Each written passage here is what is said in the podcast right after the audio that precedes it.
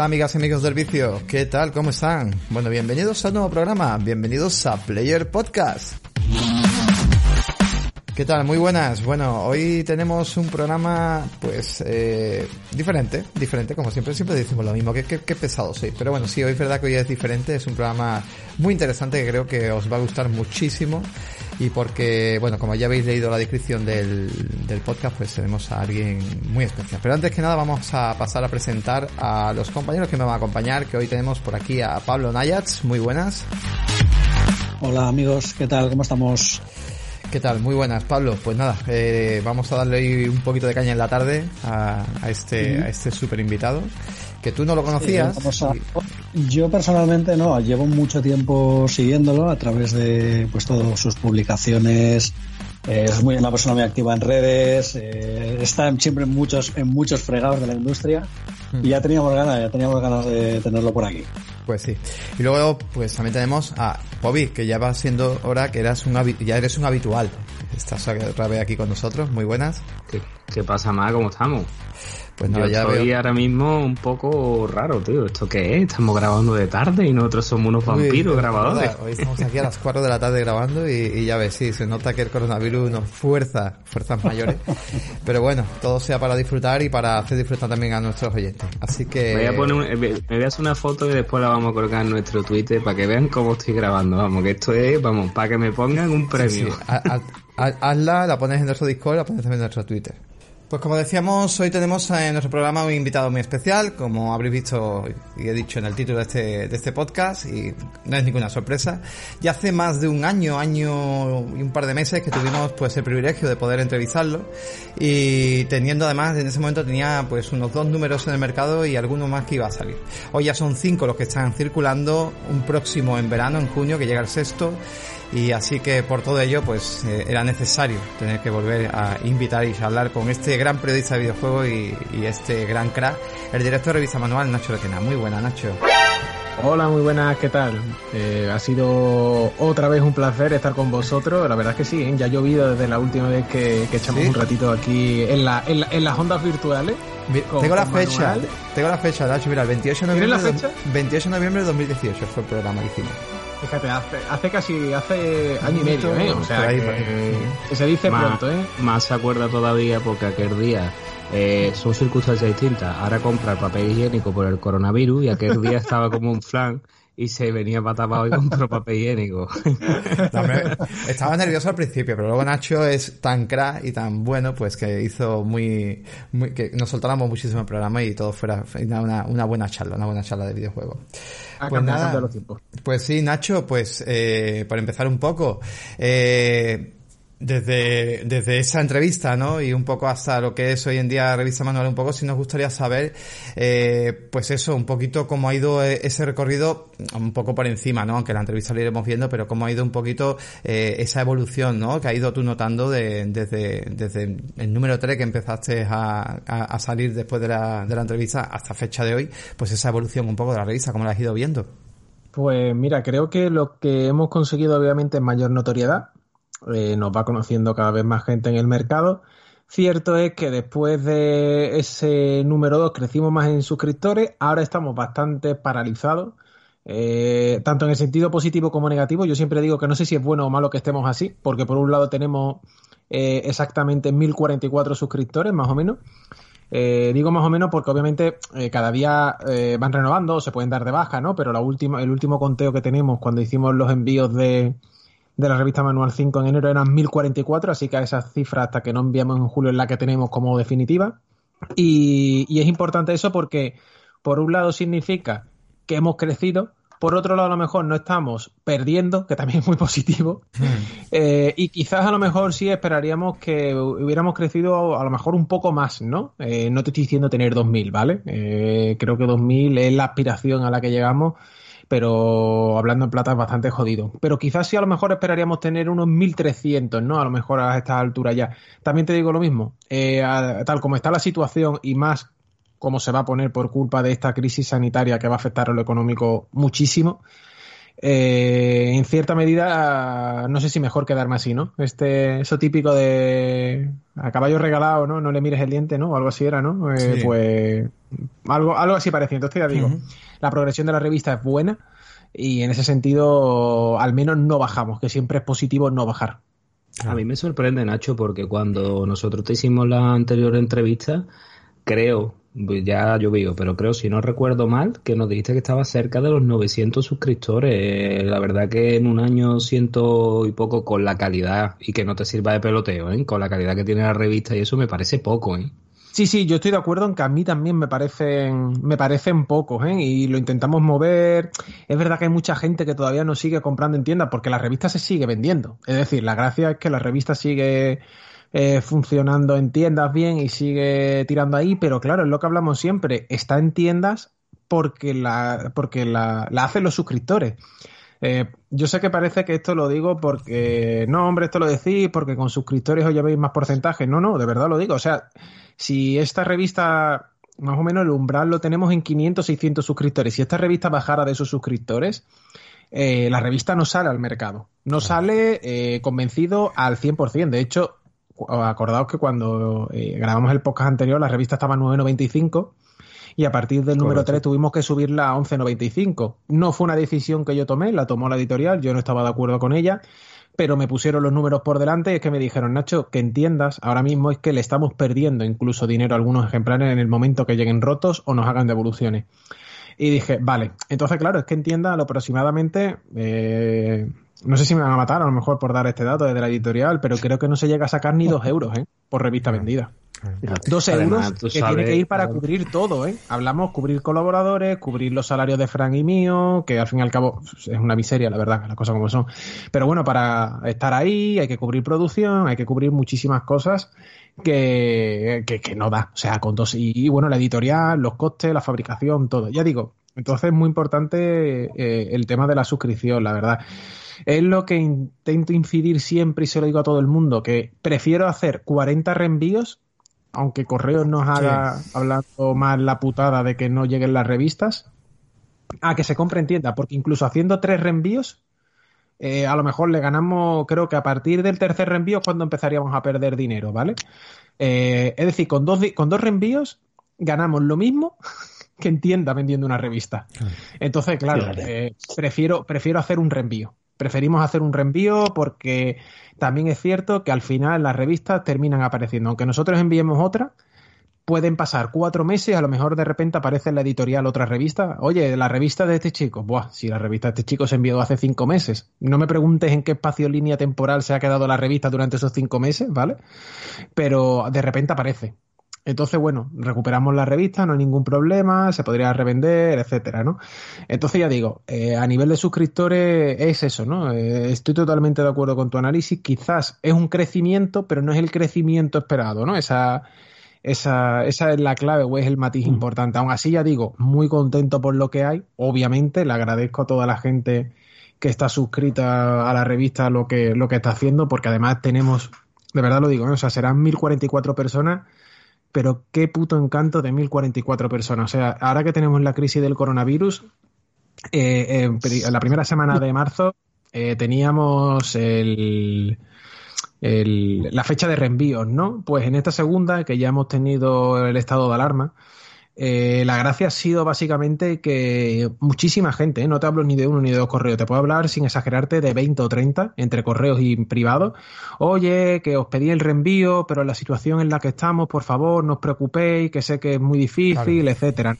Eso eh, sé que suena muy moña, tío, pero el otro día me dieron ganas de llorar mientras que leía algunos correos porque eh, significa que la gente está comprometida con el proyecto, significa que la gente te quiere, significa que la gente eh, ama la revista, eh, la apoya. son cosas muy bonitas, tío. Son cosas que, que la verdad te tocan la patata y, significa que tienes una comunidad que le, que le mola la revista a pesar de mm. que sale solamente dos veces al año. Yo, yo bueno, quiero comentar una cosilla. ¿Me dejas más un segundo? Venga, vale, vale. Hola. Ah, no es pregunta, no es pregunta, pero coméntalo. Simplemente es, eh, bueno, escuchando un poco a Nacho, eh, también transmitirle, vosotros ya lo sabéis, eh, mi hermano mayor es periodista, lleva más de 20 años trabajando, ahora mismo tiene un programa de radio, ha trabajado mucho en prensa, ha hecho muchas cosas. Entonces, escuchando a Nacho, pues me siento como muy identificado, ¿no? Por lo que, lo que he vivido. Ya nos has hablado un poco de, que no has subido a lo mejor todo lo que tú querías, y, de cómo movéis a lo mejor un poco las revistas. Y yo te quería preguntar por ahí em, si tenéis pensado, cuando pase todo esto sobre todo, no sé, hacer algún tipo de inversión para darle más, eh, moverlo más, porque yo hablo con mucha gente y, es que no, no, no, los conocen, que muchas veces lo, hablamos en el mm. podcast. Digo, revistas como Manual, como GTM, que son revistas de muchísima calidad, muy, muy buenas. Digo, estas, es que la gente no las conoce o no, a lo mejor falta esa difusión. Entiendo yo, ¿eh? porque yo creo que la, estoy mucho con lo que comenta Povich, que la calidad es soberbia, pero no, no sé si habéis llegado a, plantearos esto, Nacho, aunque lleváis, es verdad que la revista es joven, pero no sé si lo habéis llegado a plantear. Eh, mira, con total sinceridad, sí. O sea, con total sinceridad y honestidad, creo que la otra vez que, la otra vez que hablé con vosotros, igual. O sea, si algo intento ser en las entrevistas que me hacen es sincero y honesto, y creo que con vosotros está siendo la que más de, de todas, ¿no? Porque es lo chulo de estar en familia. Eh, sí, creo que tenemos mucho margen de crecimiento a nivel de, darnos a conocer, de promoción, eh, que podemos hacerlo muchísimo mejor. Y cuando pongo el muchísimo, ponlo en mayúsculas, sin me apuras, ¿vale? Porque eh, yo de esto me di cuenta en la Gate Lab del año pasado.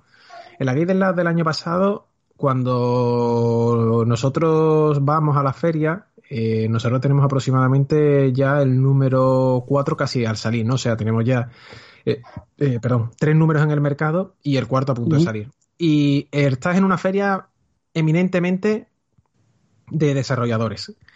Y cuando tú estás ahí y los desarrolladores no te conocen en 90%, tienes un problema. Yo ahí me di cuenta que dije, si después de tres números en el mercado, la gente a la que está sobre todo centrada la revista, obviamente está para las que le gustan los videojuegos, pero creo que también tiene un componente muy amplio de gente que quiera entrar en el mundo del videojuego, ¿no? Eh, cuando pasa eso y de repente me doy cuenta de que no nos conocen, es ahí cuando digo, hostia, esto hay que cambiarlo. Hay que cambiarlo porque eh, hay mucha gente que no sabe quiénes somos. Es verdad que también han pasado cosas que nos han restado la, la, promoción, ¿no? Por ejemplo, antes nos compraba la revista Game y después del número 2, no me preguntes por qué, ya no ha querido comprar más revistas.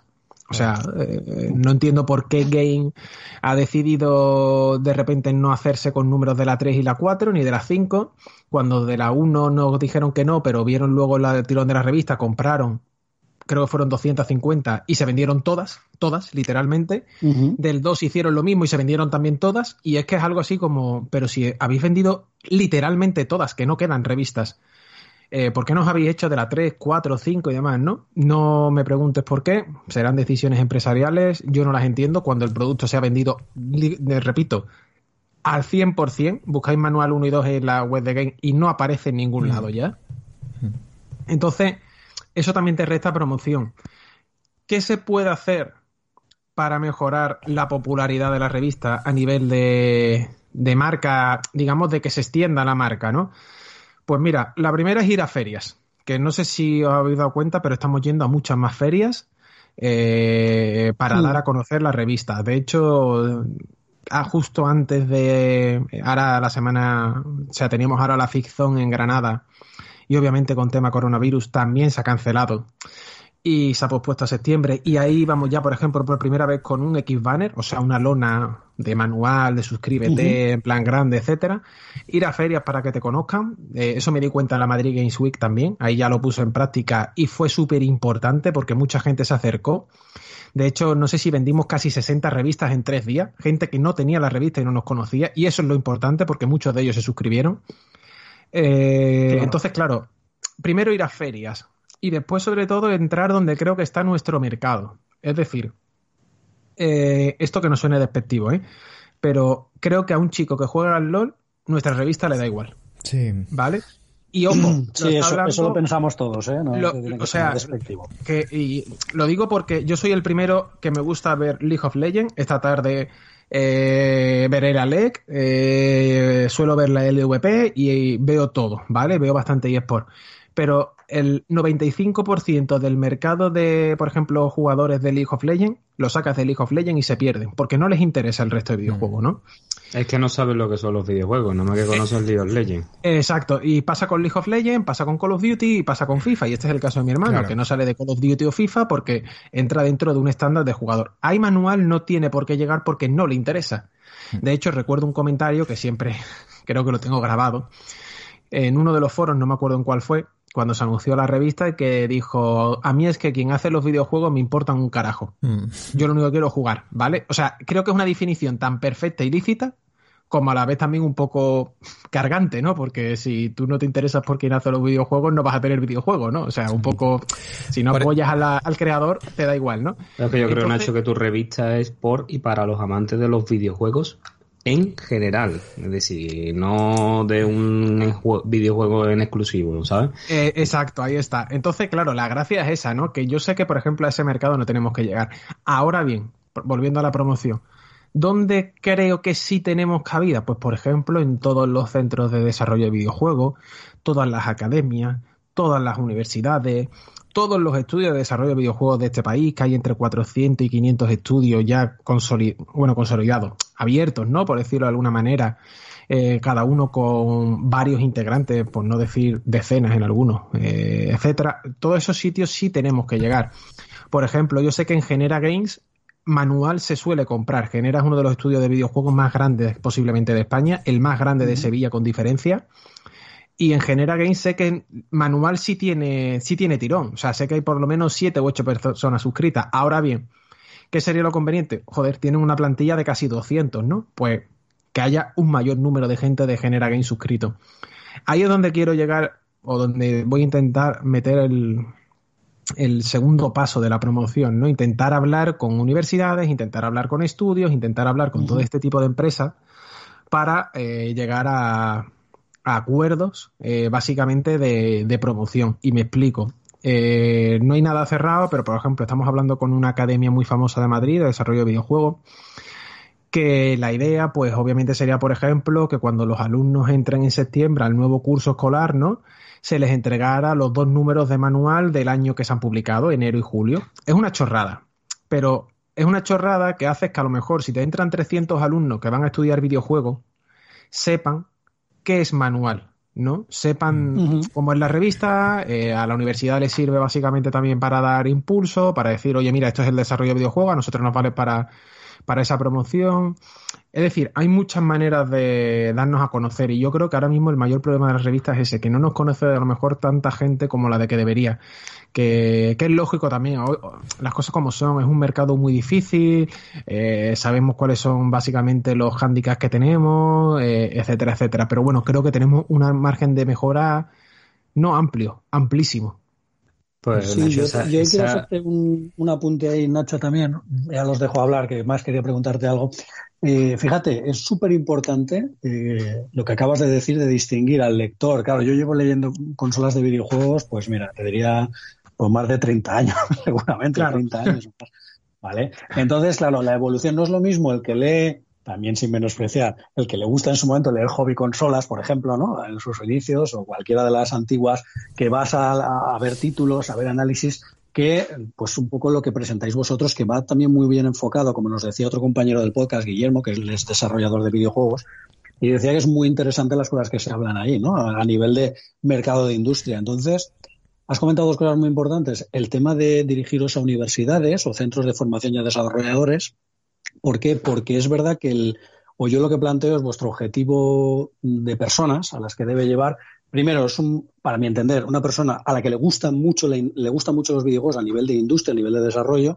Y luego también un poquito más cultivados. Eso es también mi, mi manera de verlo. Que eso No, es a lo no, mejor. o sea, por completo, estoy totalmente de acuerdo contigo. Eh, sé que esto suena, puede, eso, ¿no? Que tú lo, has- lo- lo has comentado bien, ¿no? Eh, antes, o sea, todos hemos leído Hobby Consola y Playmanía o cualquiera de estas revistas que tire la que, tire- que levante la mano o que tire la primera piedra quien esté eh, libre de ese pecado, porque de hecho, al revés, hemos crecido con ellas, ¿no? Lo que sí Mm. es cierto que el cariz a lo mejor de estas revistas ya ha perdido un poco de importancia por el paso del tiempo, ¿no? Eh, o sea, Internet, Eh, por ejemplo, ¿no? es la llegada de Internet. O sea, yo siempre digo lo mismo. Este tipo de revistas, el hecho de que eh, al momento tengas toda la información, juega bastante en su contra, ¿no? Porque estás dando información que ya la gente sabe, ¿no? Eh, o ha leído antes Claro. y tiene 200 vídeos, incluso ya tiene el juego, ¿no? Porque antes esto también ocurría, los análisis salían antes porque los juegos eh, no llegaban tan pronto como ahora. Es que ahora, quieras o no, eh, imaginaos el análisis de Animal Crossing del mes que viene, ¿para qué? Si la gente ya está jugando hoy y lo ha quemado, ¿no? Eh, pues mm. eh, va un poco por ahí los tiros, ¿no? Es cierto que ahí, por ejemplo, también tenemos que jugar nuestras cartas. ¿En qué sentido? Muchos de esos lectores de hobby consola ha evolucionado y a lo mejor busca textos ya más maduros o más serios, ¿no? O más que se preocupen por, por otro tipo de aspectos del videojuego. Entonces, ahí es donde da el salto a, a Manual, ¿no? Que, que, es la idea, ¿no? Yo siempre digo que Manual es una revista para un público más adulto, las cosas como son. O sea, eso juega en nuestra contra. Juega en nuestra contra desde el punto de vista de que a lo mejor pues, gente que es más joven no se interese tanto por el producto, pero es que creo que no está orientado ese a ese público, ¿no? Desde primera hora. Mm, no es el target, de, digamos, de, del tipo de público. Para nada. Mm. De hecho, de hecho, comentarte que nos sentimos muy identificados, no tiene nada que ver, pero tiene que ver que el podcast, si te das cuenta a día de hoy, a diferencia de YouTube, el podcast está hecho también para, sobre todo el podcast de videojuego, para un nicho muy pequeño, porque igual que te pasa a ti, eh, a nosotros nos pasa muchísimo eso, que el que escucha o sea, hablar de videojuegos, eh, normalmente tiene que tener una edad entre 25 para arriba. O, incluso hay mucha gente que no escucha el podcast de videojuegos y ni siquiera juega porque simplemente jugaba anteriormente y creo que tu revista va muy enfocada también a ese tipo de público. Por eso creo que el podcast es un buen lugar para hacer un poco de promoción o de dar a conocer lo que es este tipo de, formato y lo que es revista, revista manual. Yo también te quería comentar, eh, de paso, el tema de, de si han aumentado mucho, eh, porque la revista de verdad, mm, yo alucino con cada número que, que abro y cada número nuevo que llega. Eh, me dejan muy, muy tocado, ¿no? Algunos artículos y sobre todo las entrevistas que hacéis.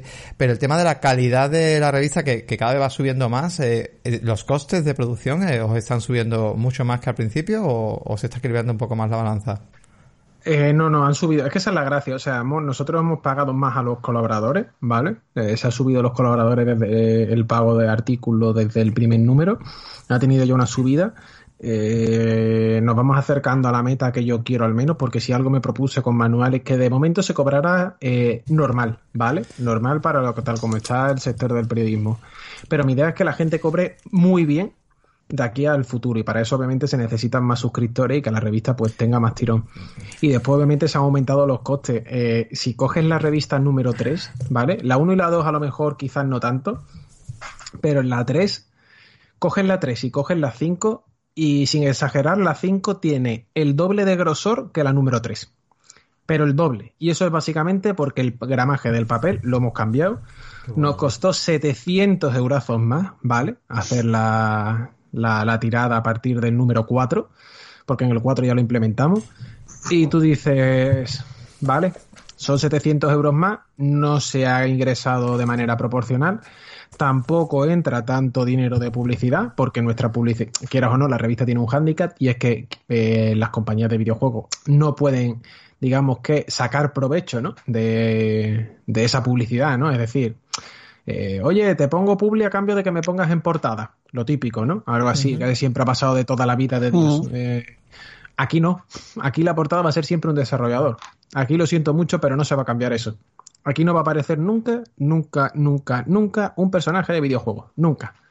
Entonces, claro, eh, ya ahí pues te estás echando tierra a lo mejor sobre el propio ecosistema, pero es que me da igual. O sea, somos fieles a un modelo y vamos a matar con ello hasta que, no, hasta que nos muramos, ¿no? O a lo mejor no. Entonces, claro, eh, los costes de producción han subido, ya digo, han subido esos 600, 700 euros creo que fueron, para aumentar solamente la calidad del papel. Ahora bien, tú me dices, ¿se nota? Joder, yo creo que sí se nota, es una, es una pasada, la verdad. O sea, cuando coges el número 4 o 5 y luego coges el 3, por ejemplo, el salto cualitativo que hay a nivel de producción es enorme, se nota mucho más. Además, también se ven otros factores, ¿no? Como que, por ejemplo, Fran y yo controlamos mucho mejor el proceso ya. La maquetación sabemos manejarla a tope, eh, sabemos dónde poner blanco, sabemos dónde poner imágenes, sabemos dónde cargar o no cargar sabiendo las tintas, conociendo ya cómo funciona nuestra imprenta. Entonces, eh, sabemos cómo jugar con las imágenes, las hojas, el gramaje, eh, todo en general para que la revista tenga un cuidado todavía mayor. Entonces tú coges el número 5 y, por ejemplo, te coges, como digo, el 3 o el 1 para que haya un salto de un año entre cada una. Y, se ve, se ve, se ve una evolución clarísima a nivel de producción y creo que también a nivel de calidad de textos. El número 5, a mí cada número que saco me parece mejor que el anterior. Creo que la gente que ya escribe manual sabe qué es manual, sabe dónde tiene que tirar, sabe que a lo mejor si quiere entrar en esta revista eh, se le hay que exigir un poco bastante más, un poco paréntesis bastante, cierro paréntesis más. Eh, obviamente eso se va a pagar, y, en definitiva, eso se nota y repercute en la revista. A mí, por ejemplo, el número 5, eh, cuando lo he leído una vez que impreso, a ver, lo he leído bastantes veces, obviamente, para corregirlo, pero cuando ya lo tuve en las manos y lo vi, dije, es que ha quedado muy bien. Es que, o sea, eh, no os podéis imaginar hasta qué punto yo soy crítico con mi trabajo. O sea, de hecho, soy demasiado exigente a veces, sí soy demasiado exigente conmigo mismo, me cabreo mucho cuando algo no sale bien, etcétera, eh, y me, me, echo un poco de piedras encima y digo, venga, va, esto hay que mejorarlo, y esto también, y esto también, además cada vez que llega. Y es que, por ejemplo, yo cogí el número 5 cuando lo vi, y es que dije, joder, digo, es que no me puedo poner pegas, obviamente hay cosas que se pueden hacer mejor, ¿no? Pero son esas, son, son cosas tan nimias que no merece que te eches tanta carga o tanta responsabilidad porque tú dices, es que la revista está muy bien. O sea, y es un, es un orgullo, tío, porque al final somos mucha gente trabajando en ella. Fran y yo hacemos, es verdad, eh, casi todo lo que es el grueso, pero después, obviamente, el cuidado de Dolmen en los envíos, ¿no? En que haya cuidado con cuando le mandamos el PDF con la imprenta. Los colaboradores se enteran ya de la película, saben qué imágenes mandarte, qué no mandarte, que tienen que ser libres eh, con, Creative Commons, ¿no? Para tengamos libertad creativa. Es decir, todas esas cosas ya se van cuidando y creo que repercuten en el producto final. Sí, la verdad es que sí. Es importante eso que has dicho, porque, eh, y sobre todo por eso también el tema de la suscripción es importante para que mm, el, proyecto no... A ver, yo, yo, creo que la revista vale más del precio que, que pagamos. Yo te lo digo sinceramente, pues 20, bueno, 20 euros o, no sé cuánto está, esta vez sigue a 20 euros o, ha subido, digamos, La suscripción, no, no, la suscripción sigue igual, 19.95 dos números. de hecho, te digo, te digo Max, Max, te digo exactamente cuál es el precio ¿Qué la editorial le gustaría poner la revista? 20 euros por número. ¿Vale? Eh, es que lo vale. Doble.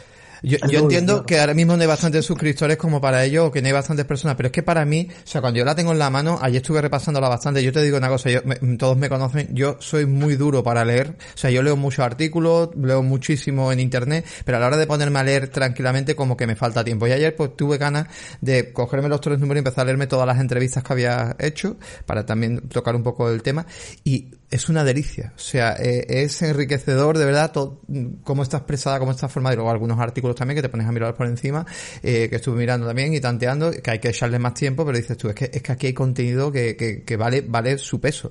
Entonces, me parece que es una revista tan atemporal y tan para poderlas, es como un buen libro que te lees, que lo tienes en, tu biblioteca y que lo coges dentro de cinco años y lo vuelves a enganchar y dices tú, hostia, es que es, que es buenísimo. Entonces, por eso también el factor me, me refería cuando dices que todos cobran, que el periodismo hoy en día videojuegos está muy mal mirado, que todos cobran una mierda, que ya lo hablamos en, el primer programa, lo comentamos. Y, y, esto también es un factor importante que la gente debe saber, que si queremos dar ese valor y queremos seguir leyendo, eh, en, vez de tanto clickbait, prensa o, o calidad en el periodismo, hostia, que no te cuesta nada suscribirte y pagar pagar los 20 euros irrisorios que cuesta dos revistas de esta calidad al año. O sea que me parece. Y no solo cobran los periodistas, ¿eh? que cobran los artistas, cobran los fotógrafos y cobran todos. ¿eh? Que, por, que por ejemplo. Pues no sé cómo lo haces, tío. pues quitando, quitándome de mi, quitándome de mi parte. Pues no puede ser, que por eso te digo que no sé cómo lo haces. Da, igual, tío. Yo es que no quiero hacer lo mismo que me han hecho a mí en el periodismo. O sea, y es que lo tengo muy claro. No quiero hacer la misma explotación que yo he sufrido con artículos a 5 euros. Yo no puedo pagar 5 euros por un artículo de mil palabras. No puedo pagar tampoco decir, no, te lo pago en visibilidad. La, visibilidad no paga facturas, tío. La visibilidad... Eh, yo, yo te doy la visibilidad y después te pago. De hecho, hay mucha gente que me dice, oye, no, no te preocupes, que no quiero cobrar. No, hombre, lo intento, ¿no? A lo mejor ellos no quieren cobrar y me dicen, bueno, a cambio dame la suscripción. Normalmente quien me dice esto suele ser algún redactor que tiene un trabajo fijo, bien remunerado, ¿no? Que no son muchos las cosas como son, o trabajan en otras cosas, ¿no?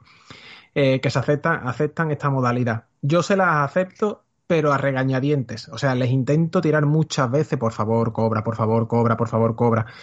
Pero es que no, que la visibilidad no paga, macho. O sea, a mí es que esto de no, es que te doy, te doy visibilidad en una revista que se vende muy bien. No, no. Es que hay que comer, hay que pagar facturas. A mí la visibilidad ya a estas alturas de la película, hablando en plata, me la paso por la entretela. Y que hay que remunerar el trabajo, tío, ejercido. Que, que por muy bien que, o sea, que, que un artista, eh, ya igual que escriba, da igual que pinte, da igual que haga fotos, que eso vale dinero, que hay que entenderlo. Nosotros llevamos tiempo ahora mismo buscando un nuevo logo y, y sabemos que eso vale dinero. Y entonces eh, hemos tenido un poco la suerte que la mujer de uno de los compañeros nuestros, pues trabaja en ello, pero el loco que no está trabajando, pues dice, es que esto te pueden cobrar perfectamente 2.000 euros por un estudio de esto. Digo, ya, ya. No, no, no. O sea, que eh, cualquier tema de diseño cobran muy caro. Claro. Y, por ejemplo, nosotros por cada lámina de arte que tenemos, le pagamos al artista 100 euros limpios, ¿eh? Ojo. Claro.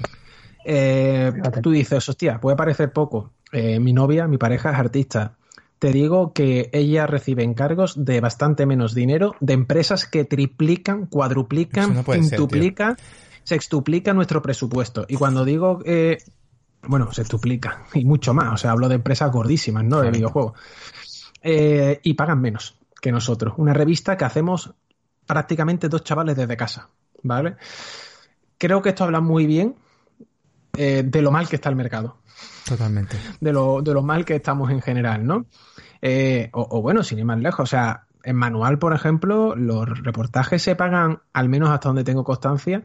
No quiero decir la cifra por si alguien se siente ofendido, con el arte no me importa porque son nuestras tarifas fijas, pero con reportaje, el reportaje más barato se paga más que en cualquier web de videojuegos que sea líder ahora mismo en España. ¿Vale? O sea, eh, cualquier reportaje que hagamos más que en ninguna otra web ahora mismo que esté en el mercado entre los cuatro o cinco primeras posiciones. No puede ser. Sí, eso ya nos lo ya nos lo comentó, si recuerdas, cuando hablamos con Alex, con Alex mm, Pascual. Mm. Supongo que lo conocerás, Nacho. Sí, es muy buen ah. amigo, de hecho. Pues él, cuando estuvo aquí con Pablo, la cuestión es ¿A quién no conoce Nacho? pues ya nos dijo, ya nos dijo esto mismo. Dice que que el periodismo en general no está bien. Ya te he dicho yo tengo, lo he tenido en casa muchos años a mi hermano y conozco perfectamente el sector como está. Pero es que encima parece que en, videojuegos todavía eh, se, ¿cómo se diría yo? Se explota todavía más a la gente de una manera que acaban quemados. Yo, yo he visto periodistas muy buenos que escribían muy bien. A Alex se lo he dicho también, me gusta mucho. A mí me encanta también cómo escribes tú pero tenemos gente que era muy buena y lo ha abandonado totalmente. O sea, se ha quemado a unos niveles porque, pues, porque no sabemos.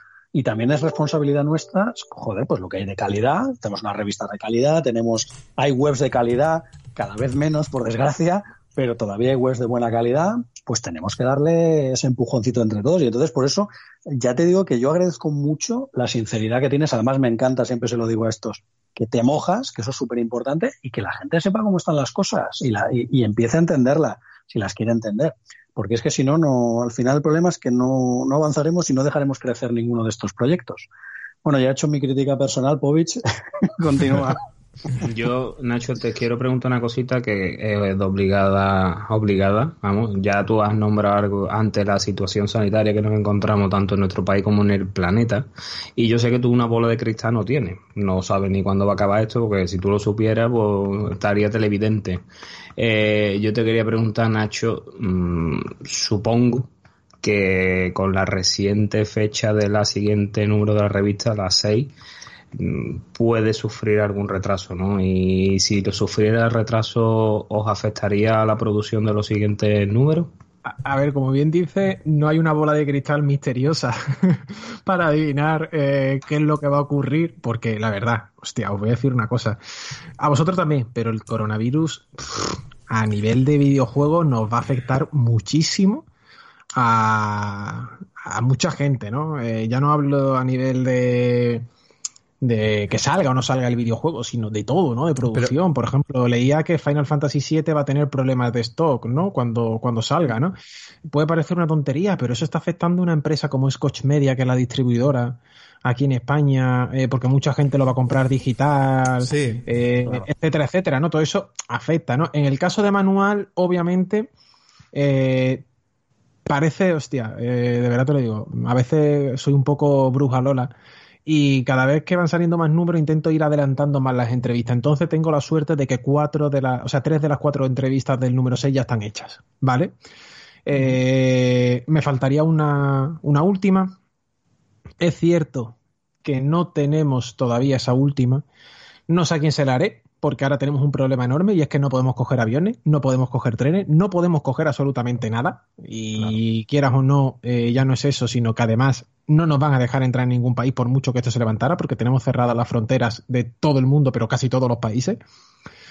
Entonces es un problema es un problema bastante gordo. Quedará a tirar de Skype y no sé cómo haremos el tema de fotos y contra... Es que te iba a decir que podríamos hacer como hemos hecho en números anteriores, contratar un fotógrafo ya, pero si es que el fotógrafo tampoco puede salir de casa. puede ir.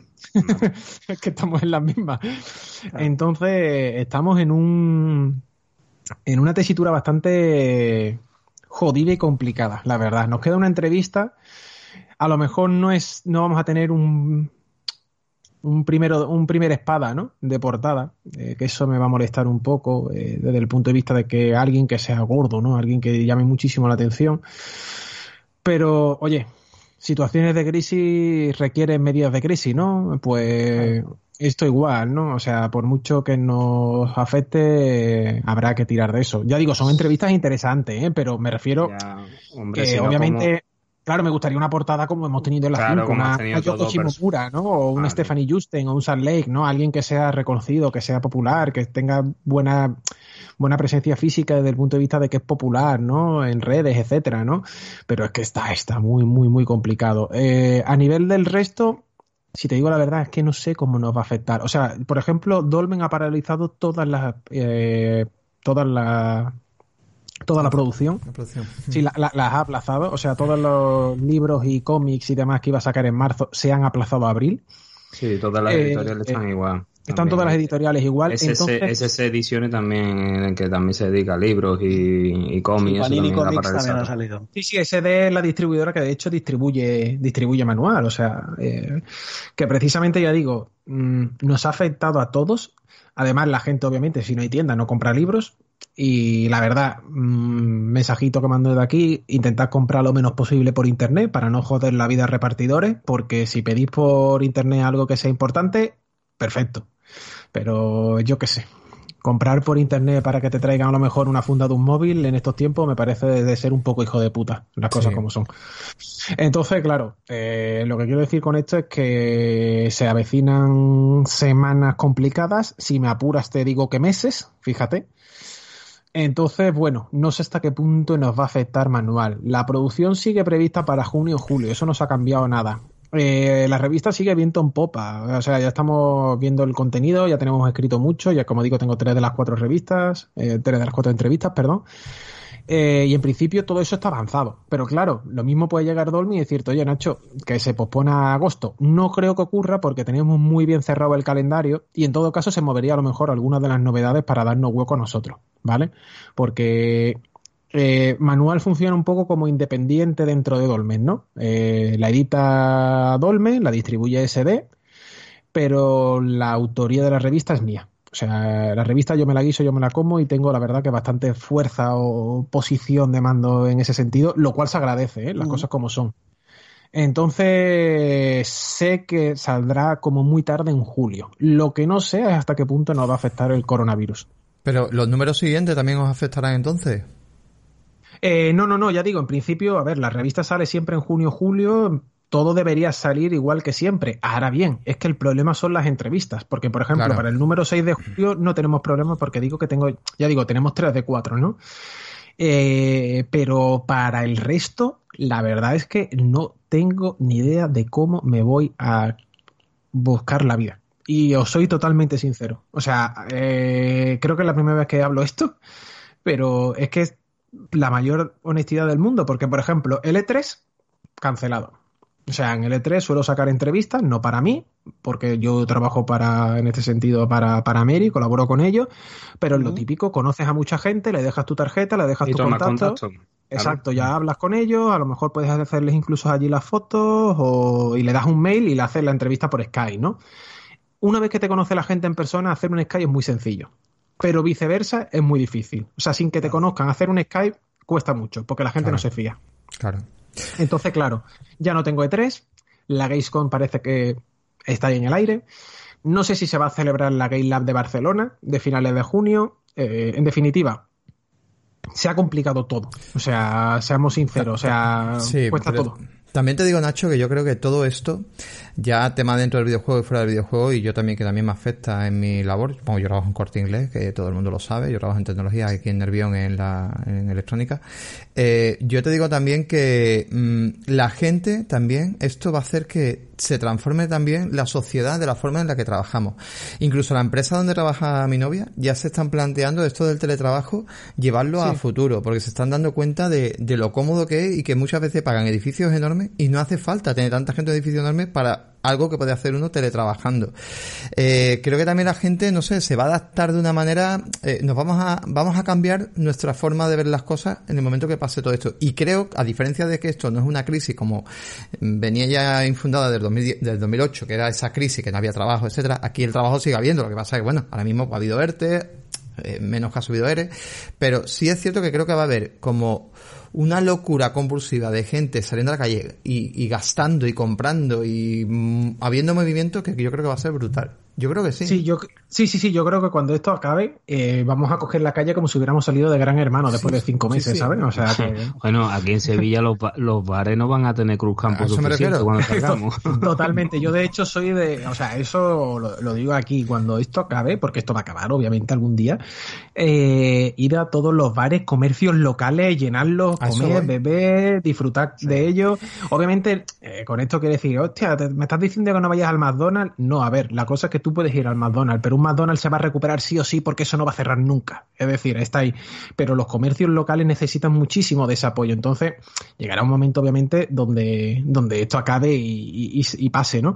Eh, yo también espero que lo cojamos con ganas. Yo también espero, obviamente, que eh, se pueda cambiar también la dinámica de trabajo y el teletrabajo empiece a implementarse. Yo llevo seis años trabajando desde casa. De hecho, hago seis años ahora en abril.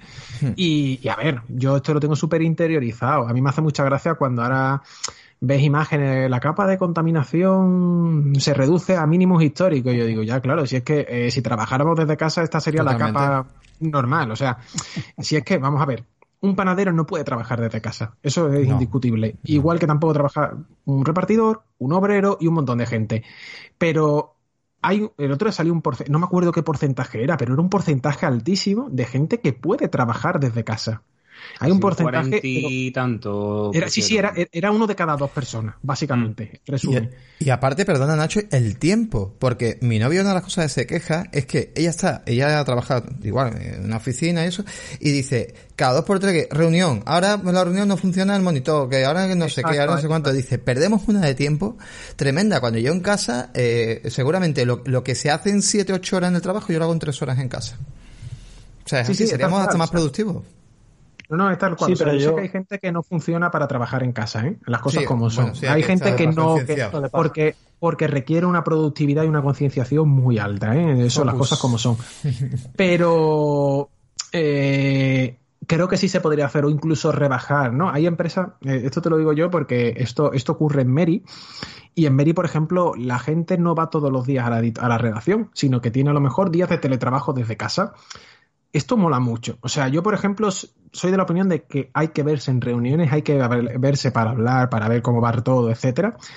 Pero también te digo que a lo mejor, oye, y si en vez de la semana cinco días trabajando presencial se trabajan tres y dos desde casa, ¿vale? O sea, porque a lo mejor no podemos trabajar desde casa lunes y viernes, ¿no?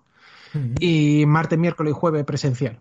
Pues ya estás quitando dos días de movimiento, de ahorro de costes, de viajes, de todo, tío. O sea, son, es tan sencillo, es tan simple que, eh, mira, esto me pasa mucho porque, quieras o no, eh, el videojuego se mueve todo aquí en España, en Madrid, ¿vale? Las cosas como son.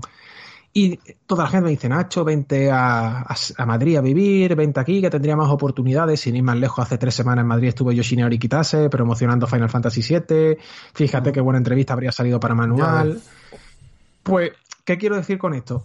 Eh, no me quiero ir a Madrid si me quieres algo, me cojo un ave que tardo dos horas. De verdad te lo digo. Me sal... Primero porque mi nivel de calidad de vida creo que es bastante más alto en Sevilla.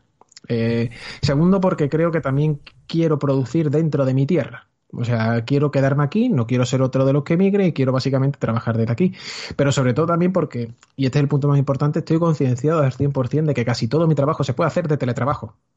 Y cuando tú me quieras para una reunión, yo me cojo un ave y me voy para Madrid. Hago la reunión y me vuelvo No tengo por qué estar allí metido, si todo lo puedo hacer de teletrabajo y no solamente eh, ser igual de productivo, sino ser incluso más eficiente trabajando en casa, con mis horarios, con mi forma de ser y con mi nivel de productividad que desde una oficina.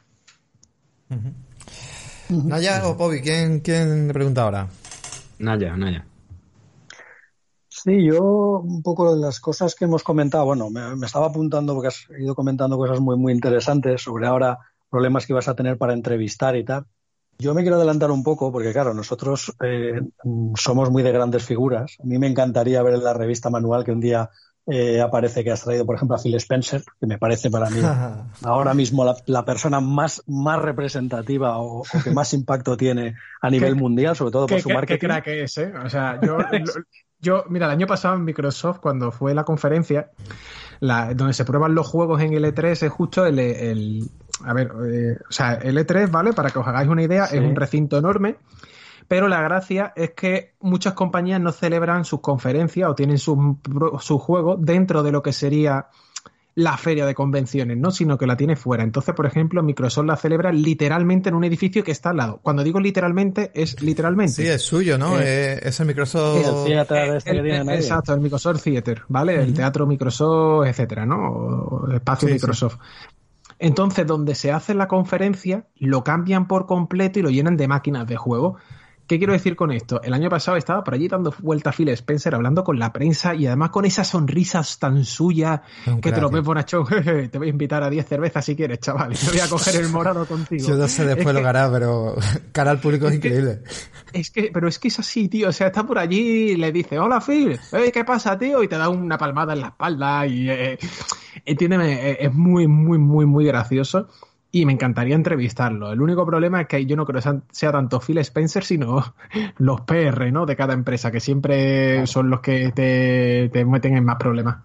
Claro, qué pena. Claro, ahí sería un poco, y que por eso te iba a preguntar sobre todo, que de cara, porque yo, yo creo, fíjate, te voy a ser muy sincero, que tú presentas el proyecto a, cualquiera de las grandes personas. Yo tengo cinco o seis personas a nivel mundial que, que me encantan. Phil Spencer podría ser el número uno, pero me encantaba Soul Leiden Ahora, pues Mark Cerny también, un poco con esa pinta que tiene, yo le llamo científico loco, con la pinta un poco que tiene, pero también hay gente que creo que podría darle, le encantaría, seguro, participar en algo como es Manual, que es un, proyecto de una seriedad y una calidad que yo no sé si hay cosas similares en otros países, que es una cosa que cuando te estaba escuchando hablar, eh, me ha surgido esta pregunta, que la verdad es que no lo habíamos preparado, que es, en el momento yo entiendo que cuando tú creas manual o creas este manual, pues te inspirarías en muchas cosas. Y no sé si ahora actualmente, cuando tú estás preparas la siguiente revista o estás preparando la próxima anualidad, lo que vais a hacer, te fijas a lo mejor en otros medios o, si hay alguna otra revista a lo mejor que te digas, pues mira, esto que hacen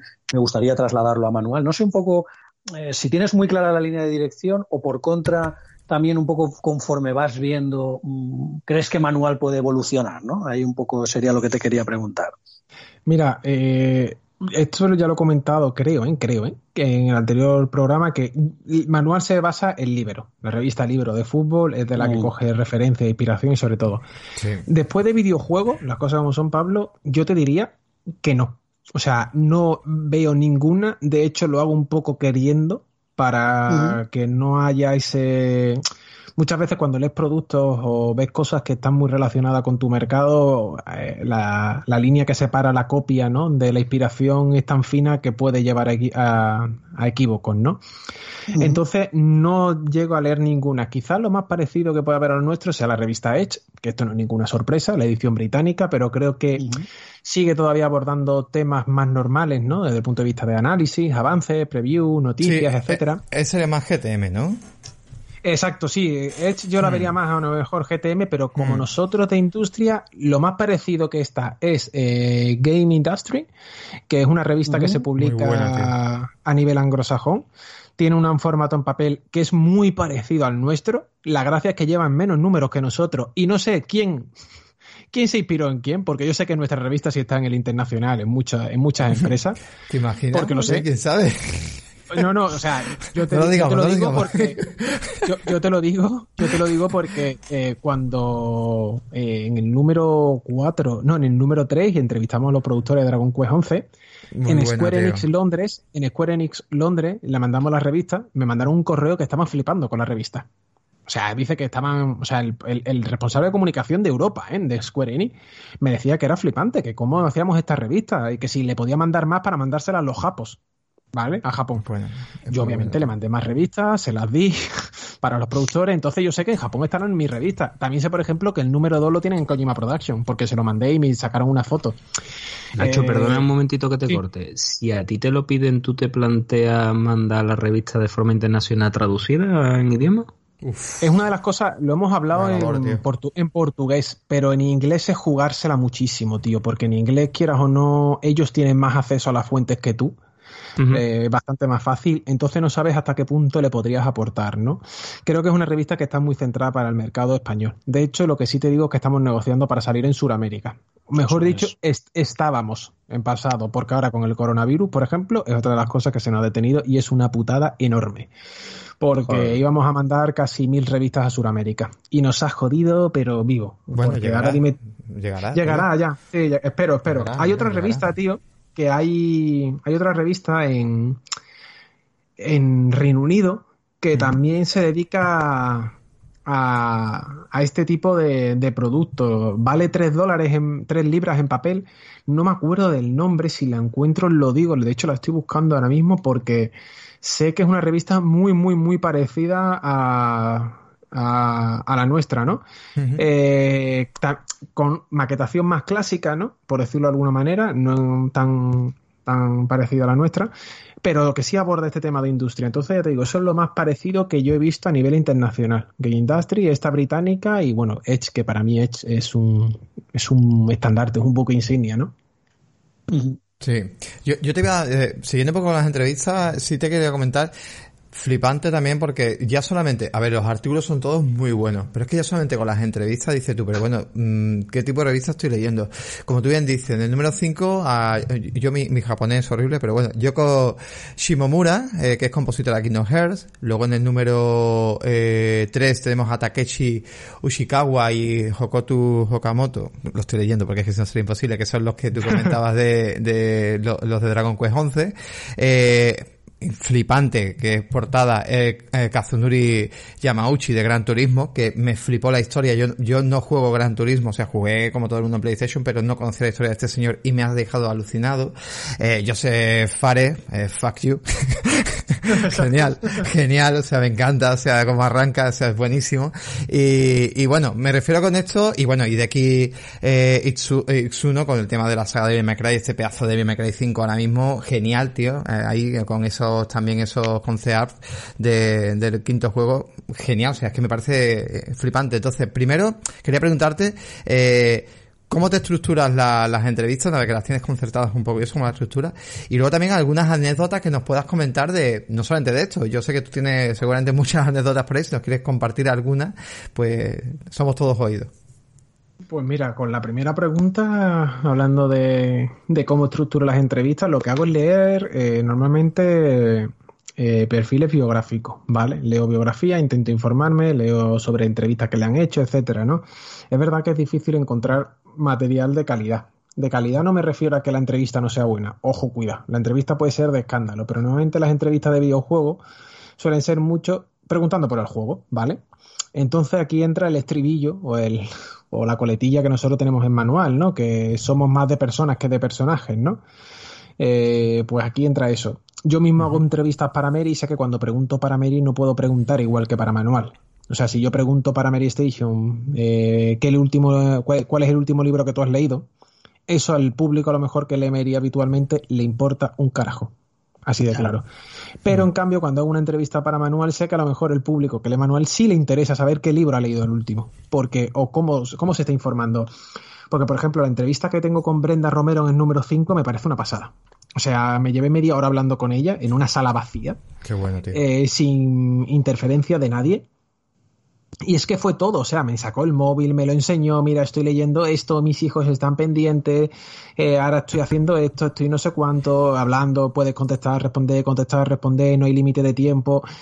Eh, todo cambia, es muy diferente y hacen que las entrevistas salgan mucho mejor. Entonces yo lo que intento es buscar cosas dentro de esas entrevistas, como digo, generales, que sean personales, para llevarlo a ese plano. Intento primero siempre que la persona rompa el hielo, ¿no? Intento hacer que se sienta cómoda, porque sé que cuando hay una entrevista, por lo general, por mucho que tú tengas experiencia, siempre hay un primer momento donde hay como una especie de pared, ¿no? Una especie de coraza para me voy a defender al primer momento, que mm. siempre, siempre cuesta. Eh, entonces lo que intento es derribar esa coraza. Qué bueno, tío. Eh, y cuando una vez ya lo, y cuando ya una vez lo tengo conseguido, ya sé que puedo adentrarme en él, ¿no? Eh, creo, por ejemplo, hablando de esto, una anécdota. Cuando hice, no sé si la conté en el programa anterior, pero cuando entrevisté, a Stephanie, cuando entrevisté a Stephanie Justen, eh, su representante, que es su padrastro, eh, de repente se me puso a aplaudir. A mí eso me, voló la cabeza. No, no, pues ¿sabes? Sí, sí, me empezó a aplaudir. Y yo dije, es la primera vez que me aplauden después de una entrevista, ¿sabes? Qué bueno, tío. Y le dije, pero digo, ¿qué pasa? La mejor entrevista que le han hecho y sin embargo yo la veo y la verdad no creo que sea una entrevista tan buena, pero claro, ¿qué es lo que ocurre? La entrevista está bien, ¿vale? No creo que sea muy buena, no la pondría como la mejor entrevista de, de manual, ni de lejos.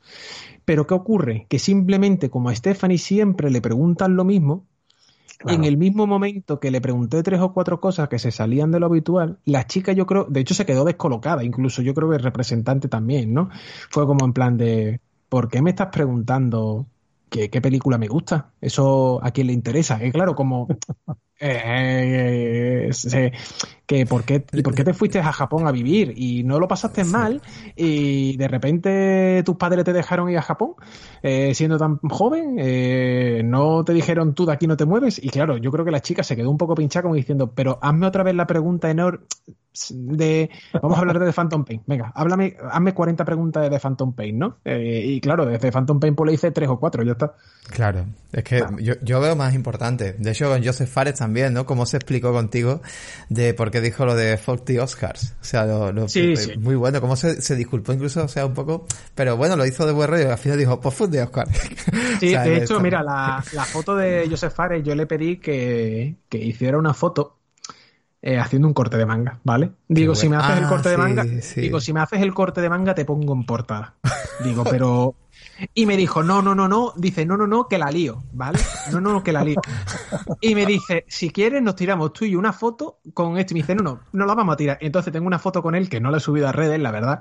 que salimos los dos haciendo un que salimos los dos haciendo un corte de manga. Claro. Y, y, me la, pidió él, ¿eh? O sea que no fue cosa mía. Me dice, no, no, me tiro una foto contigo. Entonces, pues para mí el respeto, el respeto que te tiene, porque, eh, o sea, la confianza y respeto, ¿no? Pues en ese aspecto eh, al que le entrevistas, porque tú sabes que podrías decir tú perfectamente, para tomar por culo la subo a las redes sociales, y no, no, has respetado, y has dicho, la tengo de recuerdo, y ahí la, y ahí, la, y ahí lo llevo, pero has tenido tu, tu fotaca de, de, corte de manga, está muy chulo. Sí, sí, eh, o sea, pero totalmente, vamos, y además ya no, ya no solo eso, sino que es bueno también porque, eh, fíjate, para que tú veas, antes decía que necesitamos que nos conozcan más, la gracia es que dentro de las empresas sí nos empiezan a tener un poquito en consideración. Por ejemplo, la portada de Kazunori Yamauchi la conseguimos gracias a que Sony nos la da. Ellos son los que nos llaman, nos dicen que van a tener a Kazunori, que no lo sabe ningún medio, que les gustaría que la entrevistáramos. Y yo le dije, si me da esta entrevista te la pongo de portada. O sea, el creador de Gran Turismo. Sí, sí, pero eh, además, además son muy humanas, tío, porque ves las portadas y ves, y ves a, no me sale el nombre, a, a Kazunori. Eh, lo, ves ahí en portadas que tengo las revistas delante y ves a la persona, tío. O sea, mm, que, que a mí me da la curiosidad, lo ves, ves Gran Turismo y dices, bueno, pues voy a ver. Y luego cuando, cuando empiezas a hablar de él y que te explica cosas como, pues yo que sé, lo que más me gusta es cocinar, leer libros o relajarme, conoces ese tipo, es, que te, o sea, que está guapo, tío, que a mí esa, esa parte, ese allegamiento que hacéis es, es muy molón, tío, mola muchísimo, tío. Le da mucho valor a, la, a la entrevista. Es la idea, ya te digo. Entonces, bueno, creo que a nivel de eso, de internacional, sí se nos empieza, pues, a tener relativamente en cuenta en algunas cositas. No muchas, pero en algunas sí. Por ejemplo, con CD Projekt Red estamos hablando de cara al lanzamiento de Cyberpunk, ¿no? Pero claro, eh, una de las ideas era intentar ir a Polonia, lo de ir a Polonia como que queda descartado. Ah. como que queda ya descartado. Entonces, bueno, ahora, ¿dónde nos vamos? Pues no lo sé. O sea, habrá que ver si vamos o no vamos. Yo, yo, yo, eh, sigo, perdona que te interrumpa, yo sigo esperando que, que, esté muy lejos esa entrevista de Kojima, porque en nuestro anterior programa dijiste, eh, si llego a Kojima, mmm, ya no hago más nada. Se, se acaba más mal, porque he llegado. Yo, yo no sé, pero es que tú te estás dando cuenta que los niveles que estáis ahora mismo en entrevistas son muy altos. Yo creo que Kojima no lo tienes muy lejos. No, no, no. De hecho, mira, la portada del 6 eh, sería, vamos a intentar que sea la de cierto director que está haciendo un juego que sale en mayo de una chica que combate infectados. madre mía, madre mía. Entonces, genial, genial, me encanta ese director, me encanta. Claro, entonces ¿Cuál es la gracia? Está todo hablado, está todo ya comentado. Problema, es el coronavirus nos ha parado todo. Ah, pues, pues viene genial, o sea, como portada para el coronavirus viene genial, vamos. Como portada es genial, entonces claro, estamos en ese momento, es jodido, estamos pendientes de que nos respondan mail, hacer el Skype, bla, bla, bla, pero claro, está paralizado todo y es, una, y es una putada. Kojima, con Kojima, obviamente, en Kojima, ¿saben? En Kojima Production, ya digo, hace tres años me reuní con ellos. Bueno, reuní no, es que son amigos y cené con ellos, vaya. Eh, no lo llamo reunir porque fue hablar y cenar con ellos. Eh, sé que tienen la revista, les mandé el número 2, les gustó y tal. ¿Cuál es el problema? Los japoneses son muy, muy, muy, muy, muy herméticos. Pero para todo. Por mucho que te conozcan, por mucho que sepan todo, es como que para. Eh, mientras que nosotros damos un paso al frente, ellos necesitan dar 40 para hacer lo mismo. Es decir, si tú, por ejemplo, me has contactado a través de WhatsApp para entrar en el programa, un japonés te diría, primero te mando un mail. Después del mail voy a hablar con alguien que sea tu representante, pues, mm. porque da por hecho de que tienes que tenerlo. Después de tu representante tenemos que cerrar una hora. El representante me tiene que hablar a mí. Eh, cuando me habla a mí tenemos que fijar una hora. O sea, es un proceso tan largo, tan tedioso tan, o sea, cuando estuve haciendo el documental, que fíjate que trabajé con ellos para el documental este que hicimos de The Stranding, ¿no? De la figura de Kojima aquí en España. Eh, ah, eh, se puede, se puede, perdona, cierto, se puede ver una enhorabuena, ¿eh? Ah, muchas gracias, tío. O sea, yo creo que es un documental, el, documental original, mira, esto, esto había un NDA, pero es que me da igual. O sea, eh, en principio la idea era haber entrevistado a Kojima, ¿vale? Kojima iba a venir a España y al final no vino. Eh, eh, por temas de marketing se fue a Rusia y nos hizo cambiar el guion entero que teníamos preparado desde los últimos cuatro o cinco meses. La idea es que era, era, hacer una entrevista de una hora con Kojima y de paso precisamente que saliera en manual también un poco tirar por ella. ¿Qué ocurrió? Kojima no vino a España, fue una putada enorme y nos hizo rehacer todo en prácticamente un mes y creo que quedó aceptable. ¿vale? O sea, no creo que sea un documental muy bueno ni bueno, simplemente aceptable, al menos bajo, ya digo que, otra cosa no, pero como veis soy muy crítico, no creo que, eso. ¿Dónde se puede ver, Nacho? ¿Se puede ver actualmente? Porque creo que se emitió... Sí, en YouTube. En YouTube. Si pones en YouTube más allá de Hideo Kojima, más allá del videojuego. Eh, es un documental de 15, 20 minutillos. Coño, me lo he visto eh, Y nos cambiaron, nos cambiaron muchas cosas. O sea, el documental al principio iba a durar una hora, al final se quedó en 15, 20 minutos. Eh, pues bueno, a pesar de que el documental era para Dead Stranding, para Kojima, para Sony, etcétera, para que os hagáis una, una idea del hermetismo que hay, cuando le pedíamos vídeos a Kojima Production del estudio, la respuesta era no. O sea, haciendo un documental de su propio juego. ¿No? Es como. Oh, qué mal. Hostia, sí. claro, no tiene, no tiene sentido, ¿no? Eh, son cosas que a mí, la verdad, me chirrían. Eh, pero me chirrían, pero por desgracia estoy acostumbrado, ¿eh? Te pedirá disculpas, no te preocupes que Kojima te pedirá disculpas por... Ojalá, yo, yo creo que tarde o temprano llegarás a entrevista. fui, fui tonto y perdona, tío. O sea, te debo una birra. Totalmente. Bobby. Pues ahora voy a, seguir yo con otra pregunta, Nacho. Eh, ya cuando viniste en nuestro primer programa, nosotros te lanzamos una pregunta que ya nos contestaste en su día, que si, bueno, que con la tirada de dos números al año, que si podías plantearte el hacer algún número especial entre medio, como de ese juego que tú tanto amas y dices que no tiene marketing, en los Odyssey, eh, ¿Sigue esa idea surcando tu cabeza o, no? ¿O ya lo tenéis parado? yo recuerdo a los oyentes que en, aquel, en aquella entrevista nos dijiste que posiblemente hubiera una colaboración que estabas hablando con Juan Tejerina, director de GTM, pase algo en conjunto. ¿Eso sigue, mm, Nacho? Eh, está ahí, está en el aire. Hay una colaboración ya cerrada, sobre otro juego, un juego de zombie que sale en mayo. oh, genial. que, ese, que, ese, está ahí.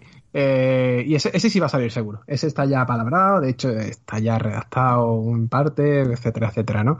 De los Odyssey a mí me gustaría alguno. Me gustaría alguno porque es que Tendría que hacerlo, tío. Tendría que hacerlo. un juegazo lo, de, lo que hicieron a Isaka Gucci, Uematsu y toda esta gente. O sea, es que, pues- de verdad lo digo, si alguien no ha jugado a los Odyssey, por favor, que se coja su Xbox One, que además es retrocompatible. Totalmente. Y que le, y que le, que le pegue un tiento, porque son 80, 100 horas magníficas y además con una historia que, hmm. o sea, de las mejores historias que te puedes encontrar en un JRPG. Que además, si no recuerdo mal, está en Game Pass, me parece. No, no, eh, puede ser. no. No. Los Odyssey no, lo que es retrocompatible. Es retrocompatible, pero es Game Pass. Bueno, pues nada, yo, yo quiero un poco, bueno, lo primero que encantado de que tíos como Neil Druckmann, aunque yo, lo veo mucho, a, lo sigo mucho en, en redes a Neil Druckmann, porque le gusta mucho subir cosas de, de Naughty Dog y tal. Y oye, pues ojalá podamos ver más entrevistas de ese nivel en, la revista, que yo creo que, seguro que sí. Sería brutal. Y, un poco ya hilando con todo esto, vamos acabando la generación, mm, la próxima está al caer, o eso parece. Microsoft incluso ya ha dado fecha de su máquina, está súper convencido de que va a tener stock para abastecer a todo el mundo. Y Nacho, tú como súper especialista en el tema, no sé, ¿cómo ves este, esta nueva generación? ¿Qué, nos cuentas tú desde tu prisma, ya no solo de manual, sino tú, a lo mejor aquí ya te pregunto más como jugador. Claro, tú a lo mejor eres un poco más joven que nosotros. Nosotros llevamos jugando desde, ayer lo hablaba con los compañeros, yo estoy otra vez desempolvando el MSX, me lo he limpiado, estoy jugando, ¿sabes? Entonces, pues, claro, nosotros íbamos jugando pues desde los años 80, ¿no? Eh, ahí a, pico y pala. Entonces, pero tú, aunque llevas unos pocos menos años, unos pocos más que Max, porque Max sí que es un que más maduro. Qué más soy. pero tú precisamente como jugador, la experiencia que tienes y un poco el prisma global que tienes, ¿tú qué esperas? Porque, no sé, se avecina como algo muy gordo, ¿no? Hay como mucha expectación para este salto de generación. No sé cómo lo ves tú. Hay mucha expectación, pero si te digo, mira, la suerte de llevar 15 años escribiendo de videojuegos, porque yo empecé a escribir de videojuegos justo antes de entrar en la carrera, el último año, eh, yo vi más expectación con PlayStation 3 y con PlayStation 4. Vi bastante más. O sea, se movía mucho más de lo que se está moviendo actualmente con PlayStation 5 y, y, con Series X, ¿no? De hecho, te pongo un ejemplo muy fácil. El otro día lo comentaba en, en un directo así que hice muy rápido por Twitch. Chulo. Eh, y que te estuvimos viendo. Sí, pues muchas gracias, tío. Fue algo que hice así random, tenía aquí una cámara, probé y funcionó. Pues, es lo que tiene el tiempo libre, Nacho, que estamos aburridos. Totalmente. ¿eh? Y cuando un colega pero, fue una charla, pero fue una charla muy, la verdad que recomiendo a la gente que siga tu canal. ¿Cómo es tu canal en Twitch? ¿Cómo te llamas? Nacho Mol. Nacho Mol. Recomiendo a la gente porque aquí se pone el colega a hablar a la una de la mañana de videojuegos, eh, según le preguntaba a la gente. Y aquí el tío, pues tuvimos un rollo coloquial ahí muy guapo. A mí me gustó mucho, tío. Muy cercano y muy, pues muy chulo, tío te lo, te lo, te lo agradezco porque sí, sí, hay que. La idea, la, la idea es seguir haciéndolo, ¿eh? sí, sí, sí, por eso, que la gente siga, porque mola mucho y sobre todo en estos tiempos que estamos aquí, tú sabes, para ver cualquier chorrada, pues vemos aquí al colega Nacho comentando cosillas chulas. pues precisamente hablaba de eso, comentamos la actualidad del juego, del videojuego, y es lo que comentaba en ese momento, que eh, con PlayStation 4, tío, a estas alturas ya lo habíamos visto, ya sabíamos todo con las mismas fechas, ¿eh? saliendo a finales de año, se llevaron a la prensa en Nueva York, eh, se hizo ahí una presentación multitudinaria, con Xbox en eh, ya se sabían muchas cosas y en mayo y en junio tuvimos primero en mayo una presentación de Xbox y luego en el E3 tuvieron, tuvimos otra. Este año no hay E3 y por tanto no se sabe muchas de las cosas. Íbamos por tanto más adelantados de lo que estamos en este momento, ¿no? Y además como que parece que se están haciendo... Microsoft no, creo que Microsoft está haciendo las cosas bastante mejor, pero Sony me da la sensación como que está yendo un poco ralentí, ¿no? Es como que, bueno, voy a sacar una conferencia, al momento Sony anuncia al día siguiente otra, el otro día, por ejemplo, con, con PlayStation 5 y Series X. Y eh, me, me recuerda a cuando escribía noticias de PlayStation 3, tío que me acuerdo que PlayStation 2 tenía el mercado súper comido, porque es la consola más vendida de la historia. No, vamos a vender seguro, aquí no va a haber problema. Y luego pasó lo que pasó, que 360 se llevó dándole un repaso durante bastantes años hasta que al final de generación la adelantó, pero por un poquito. Y, no crees... Sigue, no, es que ese poquito, ese, ese, poquito es nada, porque PlayStation 3 creo que no llegó a, no llegó a los 100 millones de consolas vendidas. De hecho, creo que no llegó ni a los 90, si no me falla la mm. memoria. Con esto quiero decir que, que, eso, ¿no? Que, ojo, cuidado, que no sé, me da la sensación de que veo a Sony un pelín confiada. Yo creo que Sony tiene un marrón pues, muy grande, pues, Nacho. Yo, no la veo tan confiada, ¿eh? No la veo tan confiada. Al contrario, creo que Microsoft, como tiene menos que perder, si nos damos cuenta, Microsoft en este caso tiene menos que perder. La que va última en la generación a nivel de ventas, otra cosa son los números, pero a nivel de venta de hardware es la que va peor, porque incluso Nintendo Switch la ha superado. ¿No crees quizás que ahora mismo con las cosas como las está haciendo Microsoft, que creo que las está haciendo muy bien en forma de presentación por las fuerzas mayores que tenemos a nivel de no va a B3, no hay una serie de ferias donde puedan presentar, Sony de repente te muestra esta conferencia que dice que es para desarrolladores, pero yo creo que a un desarrollador tú no le explicas cómo funciona un SSD. Es un pero poco bueno, sí. Es la verdad, pero bueno, tema aparte de eso, eh, yo creo que se ha visto muy forzada y creo que a lo mejor Sony que es la que más tiene que perder, porque Sony tiene 110 millones de consolas, 108 millones de consolas en el mercado y la otra tiene, no sé si llega a 40 o 40 y pico. Entonces, me parece a mí que Sony va muy, muy presionada y que ya no sé yo también ahora mismo una consola que están diciendo que va un poquito por debajo y además que se lo va a poner muy complicado por lo visto a los desarrolladores, porque para usar todo su hardware, que es una maravilla, eh, tienes que planteártelo muy bien. O sea, si sacas un Call of Duty, el Call of Duty de Play 5 no va a ser igual que el de de PC ni el de Xbox. claro, a ver, esa, esa, esa, es la clave, ¿no? Que Sony es la que más. Sony tiene mucho que perder, ¿eh? O sea, Sony, a ver, que es PlayStation 4. Eh, va a terminar el año casi con 120 millones de unidades vendidas. es cierto que, que, la crisis la va a ralentizar. De hecho, el otro día se filtró que la nueva serie X saldría eh, para acción de gracias, ¿no? Luego dijeron que la mm. imagen se había, había salido en algunas webs, pero no está confirmada. Que no estaba confirmada, sí. Sí, yo no descartaría que Microsoft esté esperando el movimiento de Sony para retrasar un poco Play 5. A ver, el tema del coronavirus va a retrasar todo. O sea, eh, no, lo mismo dicen, oye, quizás no sale más rentable esperar y sacarla en abril, ¿no? De 2021. Eh, una vez que haya pasado todo este bucle, nos dedicamos a vender más PlayStation 4 porque otra cosa no. Pero este, este año tiene catálogo fuerte, tiene Koso Tsushima, tiene The Last of Us, eh, tiene al fin y al cabo las producciones que vayan a salir a finales de año. tiene Cyberpunk, no lo olvidemos, que sale en septiembre, que sale para las dos consolas. Es decir, no veo para nada descabellado que se retrasen tres o cuatro meses para intentar abastecer producción y sobre todo quitarse un poco el marrón de, esta crisis sanitaria y económica que estamos teniendo. Entonces, eh, a, partir de ahí, eh, Microsoft tiene muchísimo que ganar y Sony mucho que perder, porque por ejemplo, con retrocompatibilidad, Sony el otro día dijo, se malinterpretó una cosa que realmente mm, dijo, hemos probado los 100 mejores juegos, los 100 juegos más jugados de PlayStation 4 en la consola, se ha entendido como que nada más que va a tener 100 juegos retrocompatibles, no quiere decir eso, porque realmente lo que dijo es que habían probado los 100 más jugados y que funcionaban de escándalo, iban mejor, se habían mejorado las texturas, etcétera, etcétera. Eh, pero no quería decir que el resto no fuera retrocompatible, simplemente que habían probado los 100 mayores, ¿no? O los 100 más jugados de la consola. Sin embargo, Microsoft en ese sentido va con más transparencia y ya te ha dicho, no, no, todo el catálogo de retrocompatibles hasta la fecha va a estar disponible. Sí, además creo que han probado un juego de la primera Xbox y le han metido Ray Tracing. Sí, sí, sí, o sea... Se han vuelto locos. Y con mejora. Es que eso. Se han vuelto locos. De hecho, la retrocompatibilidad. O sea, yo creo que una de las, una de las bombas que tiene Microsoft, y estoy, eh, eh, quedaos con esto, ¿vale? Grabado en marzo de 2020 con crisis de coronavirus, lo que estoy diciendo, ¿eh? Una de las bombas que tiene Microsoft para la nueva Xbox es que literalmente, ¿vale? Va a decir, eh, aquí tenéis el catálogo de juegos retrocompatibles y va a ser casi todo el catálogo de Xbox One y de 360. Si os acordáis, el año pasado la retrocompatibilidad se paró de repente. Microsoft dijo, Microsoft dijo, oye, paramos. De momento no hacemos más. No hacemos más. Y la gente dijo, oye, ¿por qué? Que esto es una putada. No, no, no. Paramos, porque vamos a trabajar en la siguiente generación. Y yo creo que se guardan ese as bajo la manga.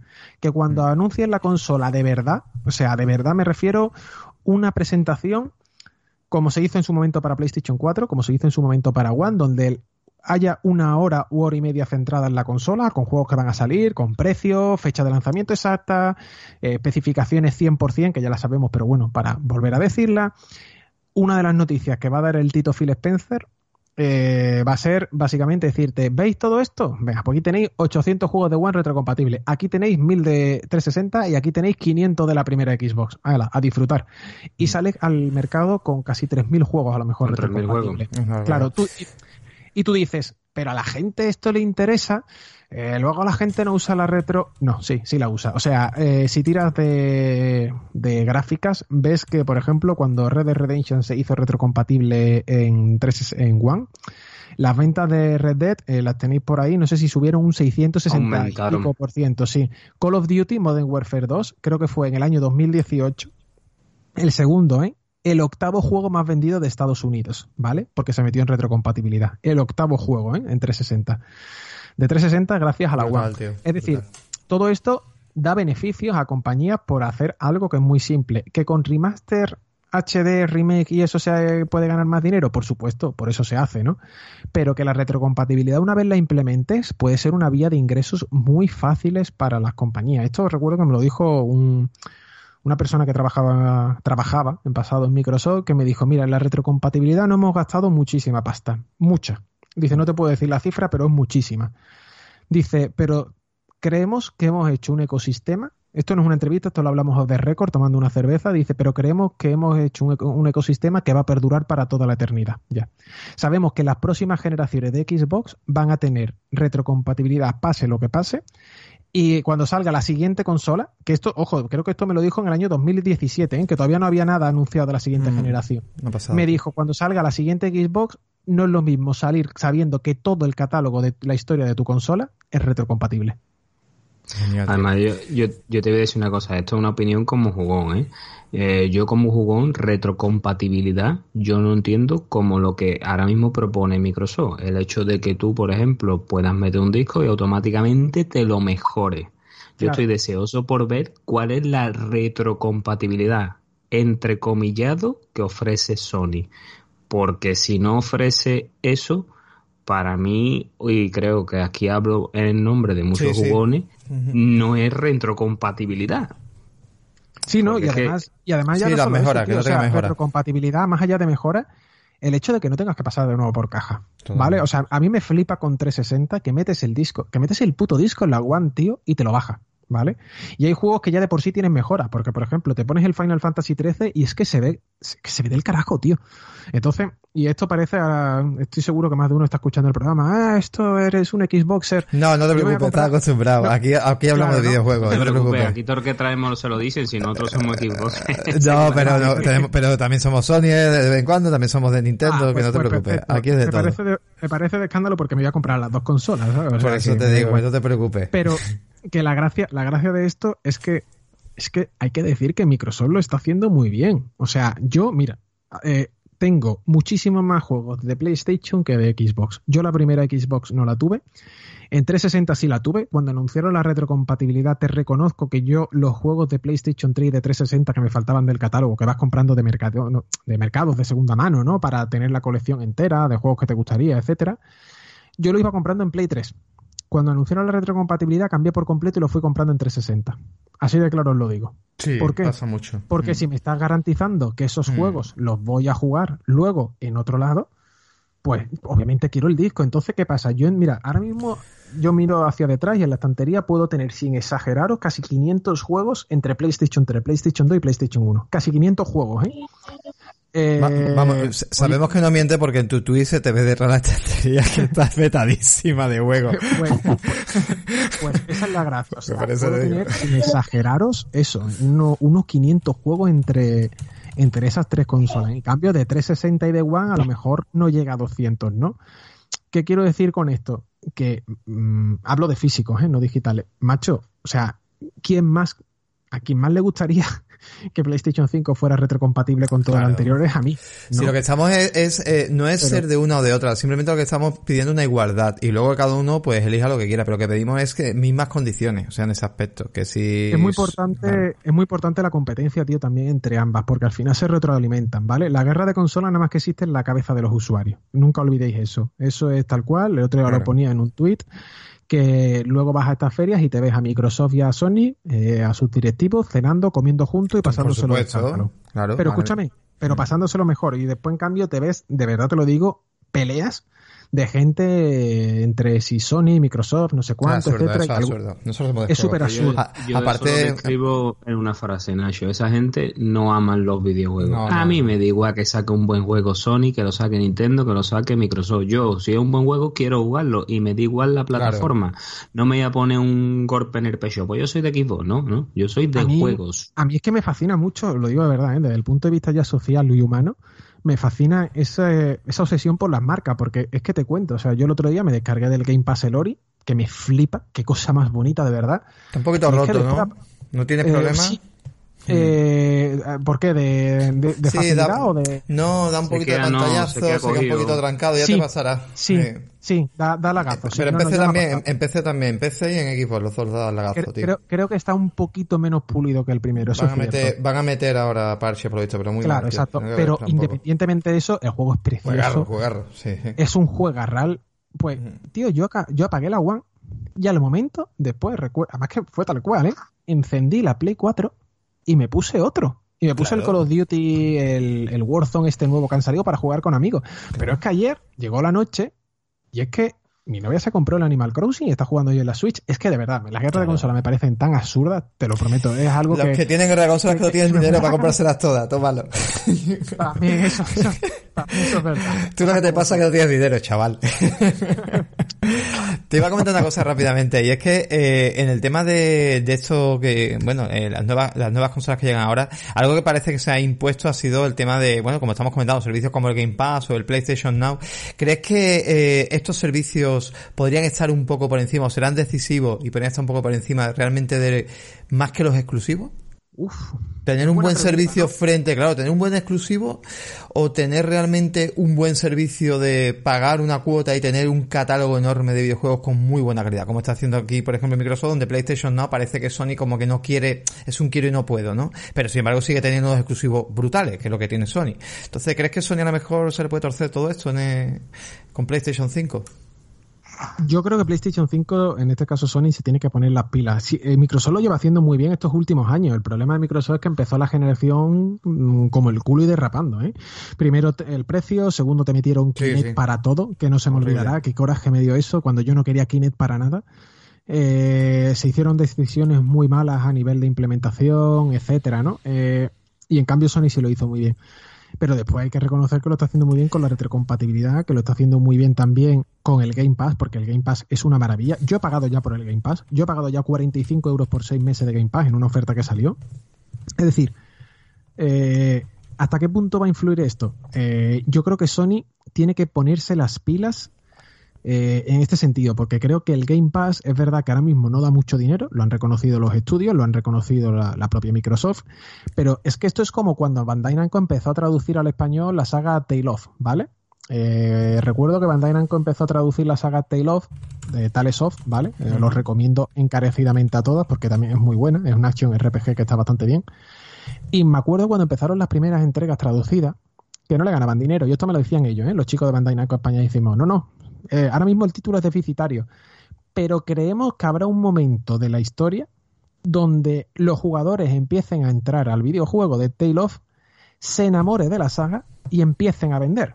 ¿Qué ocurre? Las últimas entregas de Tale of, de estos dos últimos, dos, tres últimos años, lo han petado en ventas, han funcionado bien en España, no muy bien, pero sí bien, y ya no son deficitarios, ya son rentables.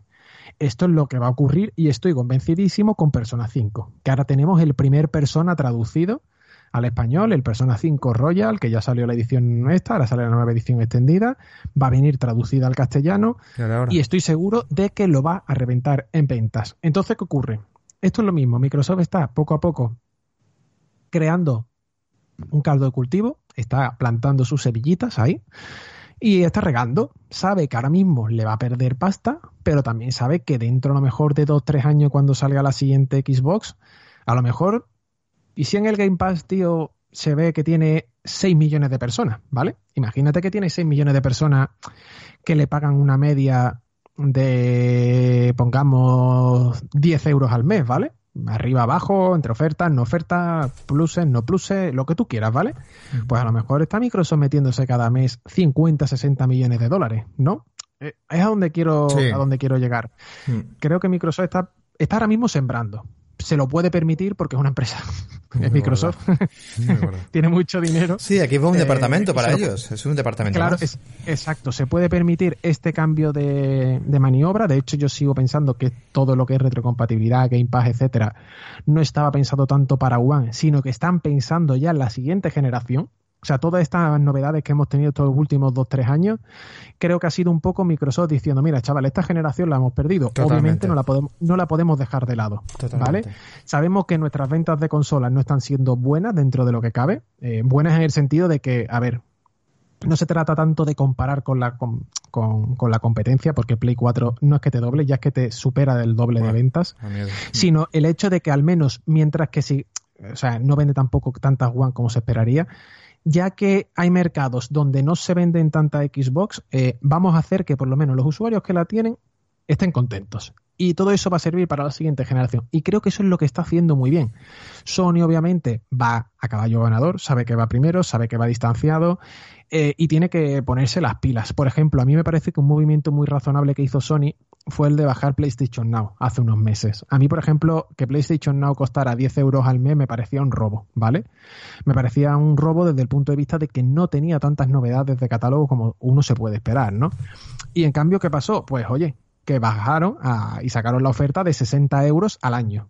Eso ya empieza estaba en 15, estaba en 15 y lo bajaron a 10. y ahora tienes, y, tienes el año como tú dices, a, Exacto, perdón, estaba, exacto, exacto, estaba a 15, mm. bajaron a 10 y ahora tienes un año a 60 euros, que mm. oye, sale el mes a 5 euros. Ahora sí, ahora sí, ahora sí mola mucho. Ahora merece la pena y además, no solo eso, se están poniendo las pilas porque, por ejemplo, este mes ha entrado Control, que para mí es un juegazo como un, un sorpresón, ¿eh? Creía todo el mundo que iba para Xbox Sí, yo me, he escrito, yo me he suscrito al servicio nada más que por ese juego, la verdad. Es que, es que merece la pena, es lo que te estoy diciendo, porque además que son 60 euros, pero es que si encima te pillas cualquier tarjeta de esta que suelen sacar en Amazon o en páginas web reseller oficiales, te pillas una tarjeta de 60 euros por 50, te estás ahorrando 10 euros y te estás metiendo te estás metiendo el Now por 4 euros al mes y tienes un catálogo de 600 juegos. Pero Nacho, es que ahí en Now eh, tiene otro, ahí Sony, perdón, tiene otro marrón con el Now, porque es que lo está haciendo también Game Pass, eh, lo está haciendo también Microsoft, que metiéndote los, juegos de, lanzamiento que es que tienen un marrón. Es que, a ver, yo no creo. Que a mí me Perdona, no, no, a mí me, no, a mí me chirría de una cosa solamente, y es que los juegos propiedad de Sony salgan. Uncharted, por ejemplo, sale en abril. Yo no entiendo, de verdad te lo digo, yo no entiendo que una IP que forma parte de, de Sony salga de tu programa estrella. Lo siento mucho, no me entra en la cabeza. No me entra igual, igual que en Game Pass están todos los juegos de Microsoft desde el primero tú vas a tener. si quieres jugar a Gears, los tienes ahí. Quieres jugar a Halo, los tienes ahí. Que los quiten, dices tú, ¿verdad? Los propios, ¿no? Es que no, tiene sentido que quiten, por ejemplo, Uncharted el legado perdido, que creo que desaparece el 7 de abril de la. Sí, es que, no, es que no, ahí no tienen que estar pagando royalties, son suyos. Eh, eh, eh, es que no, no, no, no me entra en la cabeza, de verdad lo digo, es algo que no, que no concibo y creo que, por ejemplo, esas decisiones no le hacen ningún favor a, al servicio de Sony, ¿no? Es verdad que Now es muy diferente a Game Pass. Game Pass no es Now. Now es juego en la nube. Eso sería más que nada lo que ahora Microsoft va a sacar con el Project Cloud, por decirlo de alguna manera. Pero sí es cierto que Now se está acercando a Game Pass. Es decir, no lo vendieron como que no era Game Pass, pero sí se está acercando paulatinamente a lo que ofrece Microsoft. Porque Sony no conta, Nacho, y ve que lo que lo que está vendiendo Game Pass, es que lo, ven perfectamente. Exacto. Hmm. Bobby, eh, continúa tú con lo que le íbamos a comentar. Eh, sí, yo te quería hacer una preguntita, Nacho. Nosotros sabemos, y ya nos lo has dicho antes, que tú y el físico es una relación de amor que tú pretendías no dejarla. Pero de hecho sea por la pandemia que estamos viviendo y por los tiempos que van cambiando. Y además, perdona, creo que cuando hicimos la entrevista estaba, no sé si se estaba mudando, estaba pendiente de mudanza, que, que en Twitter ponía algunas que otras fotos y no sé si ha odiado al final físico. por la mudanza enorme que tuvo. me acuerdo, puso fotos de un montón de cajas y yo le dije que si necesitaba una furgoneta porque por aquello entonces todavía trabajaba en una mensajería que aquí tenía una. Es verdad que tenía lo más grande. Eh, que yo sé que tú eres muy amante de lo físico, Nacho, pero mm, tú sabes que los tiempos van a cambiar irremediablemente. Esa, esa manía o esa costumbre que tú tienes vas a tener que cambiarla. Te estás forzando tú ahora a consumir más en digital. Eh, ves que los tiros van por ahí. Sí, te digo la verdad, no. o sea, sigo, yo sigo abonado al físico. Es cierto que esto va a acabar casi todo en digital. En físico se va a quedar cuatro o cinco cosas, no van a. El físico. Esto es como cuando decía que el papel iba a desaparecer, ¿no? El papel no desapareció, ni va a desaparecer. El físico tampoco va a desaparecer. Lo que sí es cierto que va a cambiar el consumo. Eh, por primera vez, cuando salen. A, mí me encantan los datos, ¿vale? Es algo que me flipa. Además, eh, a nivel estadístico se muestra bien cómo funciona la sociedad. Y a nivel de consola salía que ya creo que era 3 de cada 4 videojuegos, eh, los ingresos, el 30 y pico por ciento de muchas compañías, no sé si era de Sony, eh, provenían ya de lo digital. ¿Vale? Hostia, estamos hablando a lo mejor de que 3 de cada 10 euros, por ejemplo, eh, ya están entrando, ¿no? Digital, ¿no? oye, es una cifra grande y al parecer va a crecer más todavía. ¿Qué es lo que hace falta, obviamente, para que el digital triunfe? Para mí hace falta un precio más, cercano, más asequible. Es decir, mira, este ahora se está regalando Assassin's Creed Odyssey por motivo del coronavirus, lo ha regalado Ubisoft. Eh, no puedes poner el juego gratis y comprarlo por 19,87 cuando lo tengo en físico por 19,95. Si tú a mí me dices que el juego en físico vale 8 céntimos más, yo lo compro en físico. Por la sencilla razón de que lo tengo para mí, es mío, no estoy comprando una llave activa el juego, porque luego al fin y al cabo cuando pasa de generación ya hemos visto que la pierdes, ¿no? Como pasó con la eShop en, en la consola de Wii, que ya esos juegos los tienes ahí y no los puedes volver a usar en ningún momento, lo que estás comprando básicamente es una licencia virtual. En cambio el juego lo tengo para mí, lo tengo en mi estantería, es mío, yo hago con él lo que quiera. Se lo regalo a un amigo, se lo dejo, se lo presto, lo vendo, puedo hacer cualquier cosa con él.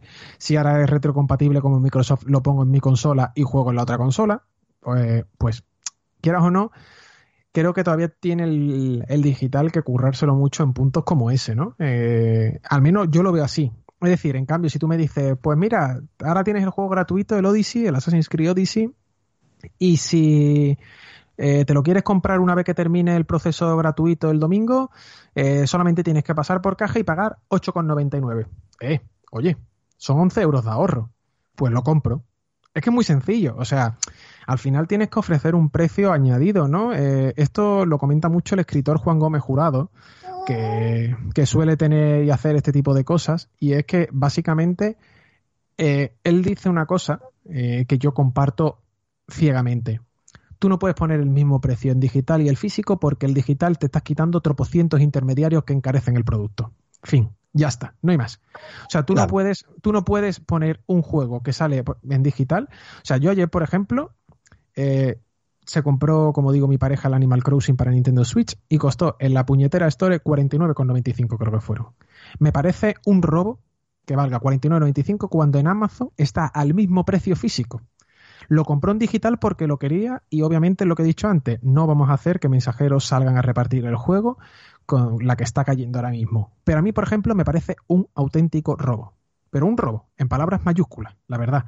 Que el juego valga lo mismo en digital que fabricando un cartucho, una caja, teniendo intermediarios de tiendas, de distribuidores, etcétera. No puede ser, no puede ser. O sea, no puede ser. Eso, Nacho, eso, Nacho, perdona que te acuerde, eso es una defensa ultranza que llevo yo, mm, mis amigos y mis compañeros de podcast lo saben, desde hace mucho tiempo. Yo casi todo, fíjate, tú no sé que el catálogo que me has dicho que tienes en físico, yo en físico solo tengo lo más antiguo lo tengo aquí, ahora me estoy girando y tengo todo, pues eso, ya es de nostalgia pura y dura. Pero yo tengo un catálogo digital brutal. ¿eh? sobre todo en Xbox es donde tengo prácticamente todo el catálogo digital, porque como Sony me da miedo con este tema, pero casi todo lo tengo en Xbox. Y te lo venía a decir porque, mira, yo estuve preparando un artículo para el blog nuestro y fíjate que al, hilo de lo que has comentado de ventas digitales y de ventas físicas, por ejemplo, en Reino Unido, las ventas digitales eh, este año pasado, eh, bueno, ya era en 2018, suponían el 80% del sector. Cuidado, eh. solo el 20% era el, físico. Con lo cual, el cambio es verdad que está ahí. Y es verdad que el, el, problema fundamental es lo que tú has comentado de que el digital no puede valer lo mismo. Lo que pasa es que yo ahí creo que debe haber algún tipo de, en fin, temas eh, entre con las distribuidoras y tal, algo debe haber ahí que, que evita que el precio se mueva tanto, porque yo se lo decía, hablaba mucho con ellos, digo, mira, si un juego sale de partida 70 euros, pensemos en un FIFA, si el FIFA vale 70 euros en físico, digo, te lo venden por 35 y seguramente le sacan el mismo dinero o más en digital. ¿Vale? Es lo que yo les, hablaba muchas veces a ellos. Mira, yo supongo que sin, sin tener datos, ¿vale? Sin tener datos, porque esto no lo sé, yo creo que tiene que haber una especie de pacto, ¿vale? Como ocurre con las librerías. O sea, eh, nosotros tenemos por regulación estatal que la oferta máxima de rebaja de una en un libro sea un 5% por ley. ¿Por qué? Porque se hace este 5% para que las grandes multinacionales, caso de Amazon o el corte inglés, no puedan hacer competencia desleal a las librerías más pequeñitas, ¿no? Porque al fin y al cabo, si tú tienes un Amazon que a lo mejor vendes, sin exagerar, o puede vender 400 revistas manual, eh, Amazon se puede permitir bajar el coste. Y a lo mejor dice, ah, pues sí, pues le prefiero ganar un euro y medio menos a la revista, a cambio la gente me la va a comprar a mí y no me quito problemas, ¿no?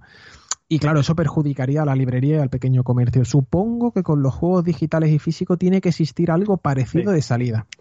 Algo que está ahí escondido y que yo no sé. También te digo que puede que no exista nada y simplemente como saben que eh, la, la, retribución que se llama por contenido digital es de un 70%, saben que el 70% de a lo mejor de 50 euros es para ellos. Y a lo mejor dicen, pues paso. Y en el caso de Animal Crossing no es un 70, es el 100% porque es suyo, es un juego de Nintendo. Claro. Entonces, mm, es como, pues bueno, lo dejamos ahí y si vende bien y si no vende nada. Y ya digo, se ha hinchado de vender el Animal Crossing en digital. ¿eh? Entonces, a mí me parece un robo. Yo por eso, eh, decías antes que tienes un catálogo digital, yo en Steam creo que llego ya a casi 500 juegos. Y yo lo que hago es que voy aprovechando ofertas y Humble para rellenar stock. O sea, es como una nevera, cada vez que sale algo de eso le voy metiendo. Ahora ha salido el de Capcom, eh, a lo mejor me acojo a los mínimos, que eran 6 euros, lo meto, me llevo 6 o 7 juegos, los tengo ahí, algún momento de mi vida lo usaré. Eh, perdona, que, que ¿cuáles, ¿cuáles dan de Capcom? Pues daban, por ejemplo, el Resident Evil 0 HD, también el 1, el Revelation, Revelation 2, con temporada 1 la temporada entera, eh, Street Fighter creo que también daban. No, no, es, un pack muy bueno, daban un 50% de descuento en el Resident Evil 2, que volvemos a lo mismo, te dan un 50% de descuento y el juego está a 20 euros. ¿Sabéis cuánto vale en, digital, en físico? 19,95. ¿Para qué me lo voy a comprar en digital con un descuento si lo tengo en físico por el mismo precio? También te digo una cosa, también perdona que te interrumpa Nacho, todo lo que estás comentando a ver, eh, que quien quiera comprar en físico lo veo súper bien, pero por ejemplo, eh, yo una de las cosas que me dan muchísima pereza y creo que la nueva Xbox, una de las cosas que va a promover es, que no sé si lo usaremos o no, pero es el, el poder entrar en la biblioteca y hacer un Netflix, ¿no? ¿Qué es un Netflix? Pues apretar directamente play y juego, ¿no? Play o veo. Sí. Eh, o sea, a mí me da un taco de pereza, por ejemplo, con la Switch, que pillo muchos juegos muchas veces en, en físico, de, coño, el otro día tengo el, el juego este de la gimnasia y dije, ahora que estoy encerrado voy a hacer gimnasia. Tenía el cerdo adentro y por no buscarlo dije, ah, que le den por culo. Y no lo puse. O sea, entonces para mí el digital me da esa solución de poder pinchar y Play y ya está. Y creo que muchas veces también lo que movemos a la hora de pagar en digital es un poco ese beneficio, ¿no? Que lo tienes ahí, que lo puedes borrar, lo puedes volver a descargar. Sí, no, sé. yo estoy de acuerdo. Yo lo que digo es que deberían tener los precios más asequibles. Creo que la única que se ha enterado de la película en este sentido es Steam. Steam con la rebaja que incentiva a los estudios que hagan rebaja a cambio de llevarse a lo mejor a un pequeño menor porcentaje, ponerte en portada, etcétera. Creo que la única que se ha enterado de la película es Steam, por eso tiene tantos usuarios conectados, tiene tanto volumen y tiene tanto todo. Incluso ahora Epic Game Store, que le da un porcentaje enorme a los estudios que, que, que pongan su juego ahí, ¿no?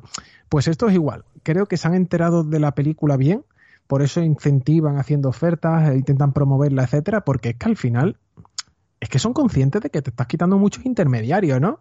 Eh, entonces, oye, juega con eso, ¿no? Eh, Juan Gómez Jurado, por ejemplo, como digo, sus libros digitales valen cuatro euros y medio. Creo que no llegan a cinco. Es que eso para mí es un precio acorde a un libro digital, ¿vale? Claro. Porque si no tienes que ir a imprenta, no tienes un librero que lo vende, no tienes un distribuidor, no tienes todo, esa, todo, todo, ese tramo de gente, eh, oye, ponlo más barato ponlo, o sea, baja el precio porque estás quitando todo. Pues, ¿qué ocurre con Juan Gómez Jurado? Porque es el escritor de thriller más leído de España y uno de los más leídos del mundo. Pues, oye, a lo mejor, a lo mejor, no solo que escribe bien, que lo hace, sino que a lo mejor también su política de facilitar eso le está yendo bien y le está funcionando. Porque, a ver, las cosas como son. ¿Probabilidades de que compre un libro digital a cuatro euros y medio? Muchas. ¿Probabilidades de que lo compre a 20 euros cuando sé que lo tengo en físico? Muy poca. es así. Este sale del podcast también de Todopoderoso, ¿no? El Juan Rume. Eh, exacto, ahí está. Buenísimo, buenísimo con esta El último, yo que yo no sabía que a Nacho le gustaba este hombre. El último libro que tiene, El Reina Roja, es una brutalidad. Es una brutalidad y ahora tiene el siguiente de Loba Negra, que la segunda parte es una trilogía, que es el que me estoy leyendo precisamente ahora. Me estoy leyendo ese y el de Sangre, Sudor y Pixel un libro muy bueno de videojuegos. Ah, qué gracia. Eh, sí. se nos lo han recomendado en el grupo nuestro. Mer, perdona, que porque Mer, una amiga que tenemos en el grupo, pues no, yo lo otro día puse y dije, la de veces que yo he recomendado este libro y ahora pones tú que, quieres leerlo. Y la verdad que sí, que hay ganas, hay ganas de leerlo. Pues lo estoy leyendo que le ha editado eh, Héroes de Papel en español, mm. ¿eh? Y, es, es, joder, me he leído ya 100 páginas, me lo he vivido en dos noches prácticamente. Y es muy bueno, tío, muy bueno. Entonces, ¿qué quiero decir? Esto es lo mismo, ¿no? Si lo tengo en físico en ese precio y en digital no me lo bajas, pues no lo voy a comprar en digital. Sí.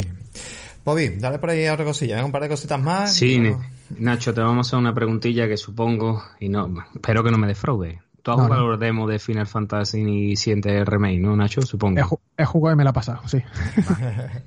Cuéntanos un poquito qué opinas y te voy a hacer una segunda pregunta sobre él. ¿Qué opinas tú de que este título vaya a ser episódico? episódico? Pues mira, yo lo jugué, la gracia es que yo jugué, mira, en el E3 lo jugó Salva, que le tocó la demo a puerta cerrada. Luego yo lo jugué en la Madrid Games Week y luego, pues obviamente lo jugó en esta demo que, ha salido pública. ¿Has notado mejoras, Nacho? Perdona, ya por sí, un inciso. Sí, se han visto mejoras, ¿eh? sí, va el juego va el juego mucho más fluido, tío. Se nota que en un año le han pegado un pulido, un pulido curioso, ¿eh? sobre todo en el punto de vista técnico. Ellos ya lo dijeron, que el juego lo tenían casi terminado, pero decían que no iba bien tener rendimiento, ¿no? O que no iban como ellos querían. Tenemos un juego que es un action RPG, prácticamente, ¿no? Porque hay mucha velocidad, mucho. El fotograma por segundo en este tipo de juego tiene que ser, primero, constante, eso para empezar, y segundo, si lo pones alto, que sea alto, básicamente porque si no va a petardear. Entonces, claro, eh, se nota que el acabado técnico y el pulido es bastante mayor y en este sentido, ya digo, a mí me gusta y me pone cachondísimo el juego. O sea, yo siempre digo que Metal Gear es el juego que me ha marcado de la primera PlayStation y de lo posiblemente el que más de mi vida. Pero es que Final Fantasy VII me tocó muchísimo la patata. Es que yo recuerdo ir al Blockbuster, ese antiguo videoclub que ya no existe, a comprar con, a comprar con 5.000 pesetas la edición Platinum del juego porque todo el mundo hablaba de él y yo ir ahí, comprármelo en Platinum, recuerdo llegar a mi casa, poner el juego, ver unos muñecos cabezones, mis amigos estaban allí, se rieron, lo dejé en la estantería porque lo típico, anda, mis amigos se ríen del juego, ya no quiero jugar, lo típico, ¿no? Eh, de la adolescencia. Y recuerdo que llegó mi primo que tenía unos cuantos años más y me dice, ¿tú no jugabas este? Y digo, no, muñecos cabezones, no sé qué. Y me dijo, me dijo, claro, claro, y me dijo, escúchame, póntelo que es de los mejores juegos de la consola. Joder, 110 horas le eché después de que me dijera eso. Entonces, eh, para mí, volver al Final Fantasy VII Remake me parece una auténtica maravilla. O sea, me parece recordar la época en la que cómodo 13 años. ¿Te sientes cómodo con lo que está haciendo en pantalla ahora? Con el cambio, este eh, enfoque ya no es eh, mm, por turno, ¿no? El típico Yo me siento, me, sienta bien y además es que te digo una cosa, la gente lo ha, lo ha achacado que es fácil. Si te lo pones en dificultad normal, no es tan fácil y te das cuenta de que tienes que volver, aunque tú tienes la interacción de personaje, eh, o sea, tú manejas a Cloud casi siempre, si te das cuenta sí tienes que tomar órdenes con el resto de personajes, o sea, están tienes que darle su no vas a tener el turno tradicional del primer Final Fantasy VII, del original, pero sí te das cuenta que tienes que meter una serie de comandos para que todo funcione. O sea, es curioso. Entonces, eh, se ha cambiado la dinámica, pero sigue teniendo cierta parte, ¿no? Eh, si digo esto es por eso, porque a mí sí me ha gustado. Y respecto a lo de episódico, mira, a mí eso me parece una guarrada, la verdad, las cosas como son. Eh, creo que simplemente porque saben que tienen un juego que le puede solucionar posiblemente el próximo lustro fiscal, porque todos lo vamos a comprar. ya está. Eh, han hecho, han cogido, o sea, yo me imagino que la reunión interna en Square Enix fue la siguiente. Tenemos este juego, Midgar lo hicimos así, pero es que Midgar da para, para hacer un juego solo de Midgar. ¿Qué hacemos? Pues mira, podríamos dividirlos en dos o tres partes, igual que los discos. Eh, vendemos cada uno de manera individual y lo que hacemos es que nos hartamos de darle vida a Midgar. Porque eso sí, creo que la recreación de Midgar que se va a hacer eh, va a ser preciosa. O sea, vamos, vamos a ver Midgar de verdad con vida, nos vamos a poder mover, vamos a poder hacer misiones más o menos entretenidas, etcétera. Yo el único miedo que le tengo, y creo que es el miedo que le tenemos casi todo, más allá de que sea episódico, que no es tanto el problema, es cuándo van a salir los siguientes episodios. Porque si a mí es que, o sea, si eh, que este juego se anunció en 2015, si no me falla la memoria, ¿eh? 2015, que estamos en 2020, macho. O sea, que es que han pasado cinco años para salir este juego. Cierto es que ya tienen creado el motor, tienen creado el apartado eh, gráfico, etcétera, que ya obviamente es nutrirlo de contenido y crear nuevas cosas, que supongo que estarán con ello, pero mínimo 2022 será el siguiente y el, y el otro, chale 2024-2025. Pero, y una parte importante, 2022, PlayStation 5 está muy asentada en el mercado, ¿para qué consola va a salir? Exacto, ¿qué es eso? Además, ¿qué, eh, ¿qué haces? ¿La llevas ya? O sea, ¿qué vamos a tener? Ya ¿PlayStation 4 hasta 2025? Claro, y el tema, pero la idea es, este juego que sale ahora, este episodio 1, ¿será retrocompatible al 100% con todo lo que va a dar de sí la nueva, la nueva PlayStation? Eh, ¿Será retrocompatible ahí? Que, que esa es otra pregunta también importante. ¿O nos volverán a, obligar a comprarlo en PlayStation 5? Que es otro factor. Y ya no eso, ¿cómo cargas la partida? Me explico. Es decir, en el sentido de si tú tienes configurado, imagínate, llegas con Cloud, yo que sé, habrá gente flipada que le eche 500 horas y a Cloud lo meta en nivel 99, ¿no? O sea, eso puede pasar perfectamente, ¿no? Eh, ¿Qué haces luego cuando sale el siguiente juego? Empiezas con Cloud en nivel 49, 99, ya lo tienes al máximo, es un paseo, eh, cómo empiezas en PlayStation 5, porque va a ser la 5 casi seguro el siguiente, lo que tú has dicho va a ser compatible deja muchas dudas, ¿eh? O sea, mm. no se todo eso no se ha explicado creo que debería haberse explicado para dar confianza al fan. Obviamente todos vamos a comprar el juego el 10 de abril, al menos todos los que nos gustó Final Fantasy VII, eso, eso es indiscutible. Es que lo van a comprar a todos los que les gustó y a toda la, y toda la gente que dice, bueno, ¿por qué hablan tanto bien de este juego? Eh, es que yo no, sabía yo yo voy a comprar, yo no he terminado, vamos, yo empecé lo típico, pero no, no, me, no soy amante realmente del tipo de juego de mm, lucha por turno. Mi novia le encanta, pero a mí no me gusta. Y es verdad que jugar me gustó mucho, se adapta mucho a mi forma de jugar y tiene la pinta que voy, que voy a poner de cabeza. Totalmente. Claro, pues es eso, tío. O sea, ahora, quieras o no, ¿qué va a pasar con todo eso? Hay muchas preguntas y muchas dudas. Eh, Square Enix no ha respondido ninguna. Es más, fíjate lo que te digo. Creo que no saben ni ellos la respuesta. Aquí me estoy a lo mejor un poco lanzando, pero creo que ni ellos mismos están viendo a largo plazo. Han dicho, vamos a sacarlo episódico. Ya los iremos sacando. Y poco más. Es más, te incido más, creo que ellos tenían la idea de sacar este Final Fantasy VII Remake entero en PlayStation 4, pero los tiempos se la han ido echando encima.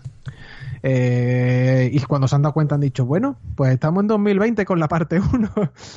se supone que esto iba a salir a lo mejor la parte 1 en 2017, 2019 y 2021. ¿Ahora qué hacemos? Y no saben todavía qué van a hacer de cara al futuro. Es que, vamos, estoy convencido de ello. Yo el otro día leí una noticia que decían que el episodio de hoy van a empezarlo conforme lanzaran el 1, lo cual me parece, yo que sé, una, una burrada, que eso significa lo que tú has dicho, un año y pico o más. Un año y pico o más de desarrollo, salvo que se pongan a. que tengan todo tan creado. Y salvo que tocan todo el estudio y digan, venga, todo el mundo a trabajar en Final Fantasy y no se hace más nada. Claro, es verdad que lo que he dicho ya tiene la base. Esto es como Assassin's Creed, ¿no? En el momento que tenías el, el molde, ¿no? Fijaos que tuvimos Assassin's Creed cada año, ¿no? Y no costó tanto. Pero independientemente de eso, o sea, si tú me dices que a mí la siguiente parte 2 sale el año que viene, a lo mejor a finales del año que viene, yo creo que nos estamos lanzando mucho a la piscina, ¿eh? O sea, que no, que no, que no, es que, es que no lo veo. Si, si es lo que estamos hablando, si es que yo recuerdo ese 3 de 2015 anunciando creo que fue Final Fantasy VII, Shenmue 3 y, y, The Last Guardian. Creo que fueron los tres, pudieron ser de golpe. No, creo que pudo ser. No, creo que fue, fue Shenmue y, y, Final Fantasy. Creo que fueron los dos. Eh, The Last Guardian no, no fue en el mismo 3. No fue en el mismo 3. No, yo recuerdo que yo te digo que eh, fue, eh, fue de repente un golpe. El, anuncio de referir, perdona, el, el anuncio estabas hablando de cuando habló Sony. Sí, de, de Sony. Sí, fue The Last Guardian, el, el, el Triforce se decía, o el tri, era el Last Guardian, era el, el, el Shemu y era el Final Fantasy Sí, lo estoy, lo estoy buscando, exacto. Fue The Last Guardian, Shenmue 3 y Final Fantasy 7, ¿eh? Eso es. Joder. O sea, es que En 2015, fíjate, en estamos 2015. hablando- 2015, es que estamos hablando de que el 7, o sea, estamos hablando de que el anuncio del 2015, que ya se mostró gameplay en ese en esa conferencia, sale cinco años después, tío. Sea, Yo supongo, Nacho, mucho que cuando han visto las reacciones del público en general, cuando ya pusieron las primeras imágenes, viendo la repercusión que eso tendría, dirían, señores, lo que pretendemos hacer no, vamos a ponernos ya con el capítulo 2 porque es que esto se nos va de la mano, es que esto, eso lo van a vender, como hemos dicho, Nacho, todo aquel que jugamos a Final Fantasy VII lo vamos a comprar, pero es que aparte, por poner una cifra, ¿eh? no sé, 20 millones, ¿vale? Pero es que aparte se nos van a sumar otros 15 o 20 millones más de jugadores que no han tocado un subido en Final Fantasy. Claro, no olvidemos que Final Fantasy VII eh, es el segundo juego más vendido de PlayStation, ¿eh? de la historia de PlayStation. ya, ya, que solamente le supera solamente le supera no sé si fue Gran Turismo 1 o el 2 vale o sea estamos hablando de un juego que vendió casi 10 millones de copias Eh, por lo general no solamente van a jugar a esos 10 millones sino que se- lo que tú has dicho se le van a sumar otros 10 o 15 no pero es que hay muchas dudas respecto a los siguientes episodios porque pff, no sé o sea eh, es lo que me genera desconfianza de este proyecto, simplemente. El hecho de no saber qué vamos a tener en el futuro, qué consolas, cómo se va a, a tramitar todo, etcétera. Porque, por ejemplo, otro caso que es muy fácil, Mass Effect. Cuando Mass Effect se estaba haciendo la trilogía, lo primero que hizo BioWare fue salir y decir, no os preocupéis, porque todo vuestro progreso de Mass Effect 1 va a quedar guardado en el 2. Y oye, es verdad, es que todas las decisiones que tomabas en Mass Effect 1 Qué bueno. tío. estaban disponibles en el 2 ujú. estaban reflejadas en el 2. Obviamente, eh, tenías que volver a coger habilidades, volver a coger todo, etcétera. Pero hay una diferencia, que estás hablando de un RPG. Esto quiere decir que entonces tú, por ejemplo, vas a tener, o sea, si imagínate, tienes a Cloud mega empepinado en este Final Fantasy VII Remake y sale la segunda parte, ¿vas a perder todas las materias?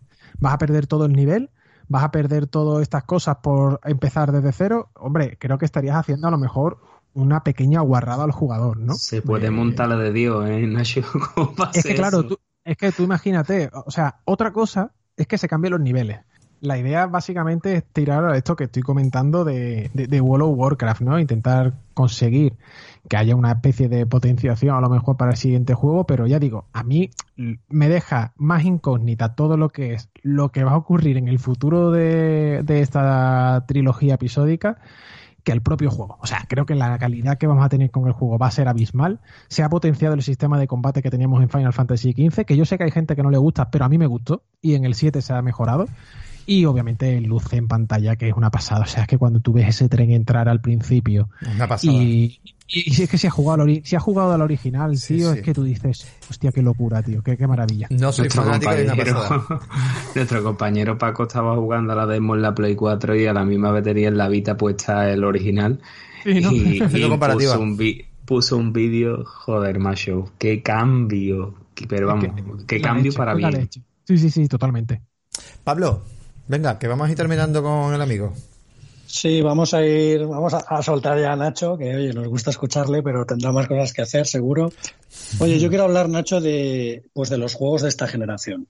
Para mí, el, mm, yo tengo una gran defensa a esta generación, que es, que es la mejor generación que hemos tenido nunca de videojuegos. ¿Por qué? Por la cantidad, calidad, variedad, eh, por todo un poco lo que hemos venido hablando durante toda la entrevista. Para mí, Death Stranding, quiero centrarme un poco en él, es si no el mejor juego de la generación, pues cerca estará si le deja Doom y Doom Eternal, que son mis, que son- Doom es mi favorito y Doom Eternal pues eh, lo tengo aquí para jugar. Eh, sobre Death Stranding, sabes que pues Kojima siempre es una persona de cara a todos los jugadores pues como muy o lo amas o lo odias, ¿no? Nosotros en el podcast nos ha pasado un poco igual, eh, estamos como al 50% entre lo amamos, lo odiamos y no sé qué opinión te merece de Stranding. ¿Tú crees que es la obra maestra que muchos consideramos o esperabas otra cosa? No sé, cuéntanos un poco tu, tu opinión. yo me quedo en punto medio, ¿vale? Y tú dices, ah, bueno, moja. No, no, que es la verdad, o sea, creo. Creo que la última gran obra maestra que hizo Hideo Kojima fue Metal Gear Solid 3, ¿vale? Pero porque es que Metal Gear Solid 3 está en un punto tan excelso, o sea, es que es un juego tan rematadamente bueno que si te paras a pensarlo, tú dices, hostia, es que superar esto es muy jodido, ¿eh? es que es muy bueno.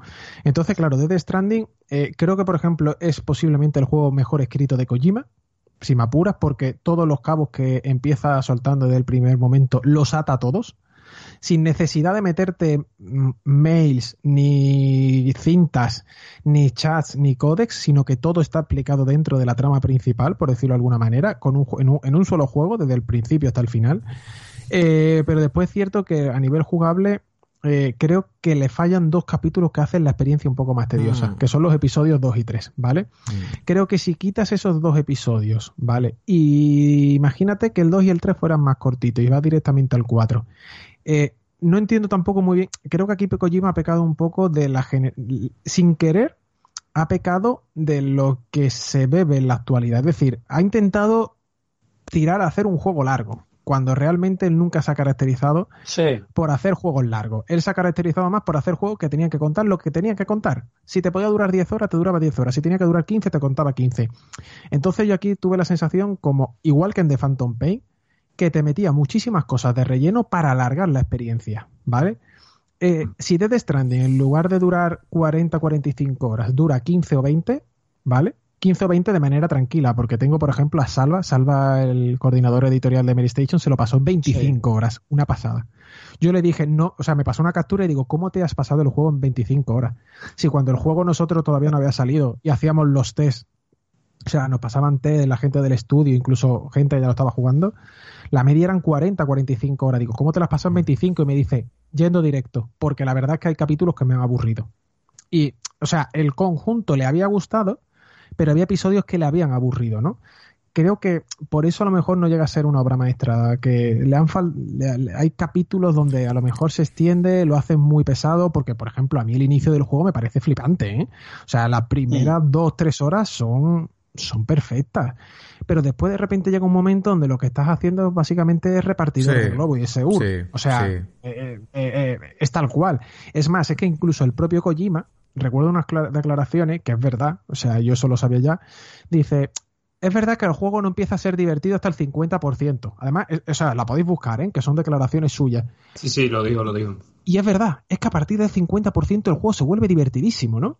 Eh, y, y- y La no sé, lo que- con lo de la tirolina, por ejemplo. Exacto, Cuando puedes está. hacer ya construir todo, entiendes un poco más la historia. A lo mejor Claro, es verdad que el no, pero 3 que- es, es No, pero que para mí es que te quitan el relleno, tío.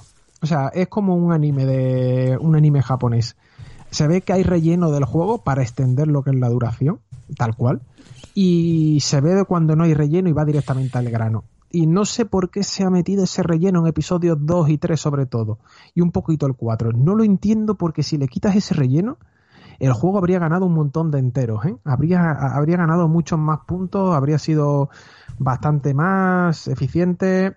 Eh, creo que no le hace ningún bien a Kojima, por ejemplo, escuchar eso que dijo hace poco de no, es que la prensa internacional no entiende el juego, lo valorará con los años por las críticas recibidas en Estados Unidos, que no sé si fue IGN que le dio un 6,7, Polygon le dio un 7, o sea, fue críticas gordas para un juego. Eh, no creo que vaya tanto por ahí. Eh, Kojima tiene que ser también en ese punto un poco autocrítico y ver que obviamente no, eh, no, no ha hecho esa obra maestra a lo mejor que se esperaba, pero si ha hecho un juego bueno, es que también te digo que eso es otra de las cosas que a mí un poco me, me, me empieza a cabrear. Parece que sacar un 7 o un 8 en videojuegos es una nota mala, ¿no? Y es como, macho, eh, en, en cine, si tú entras en Film Affinity y te ves más de un 7 en una película, eso es como sacar un 10 en, en un examen, ¿sabes? Totalmente. Entonces, entonces, claro, aquí tenemos concebido como que si no sacas un nuevo 10 parece que el juego no es bueno, ¿no? Y no, No sé, sería- me chirría no- eso. ¿No sería apropiado ya de una vez quitar las notas?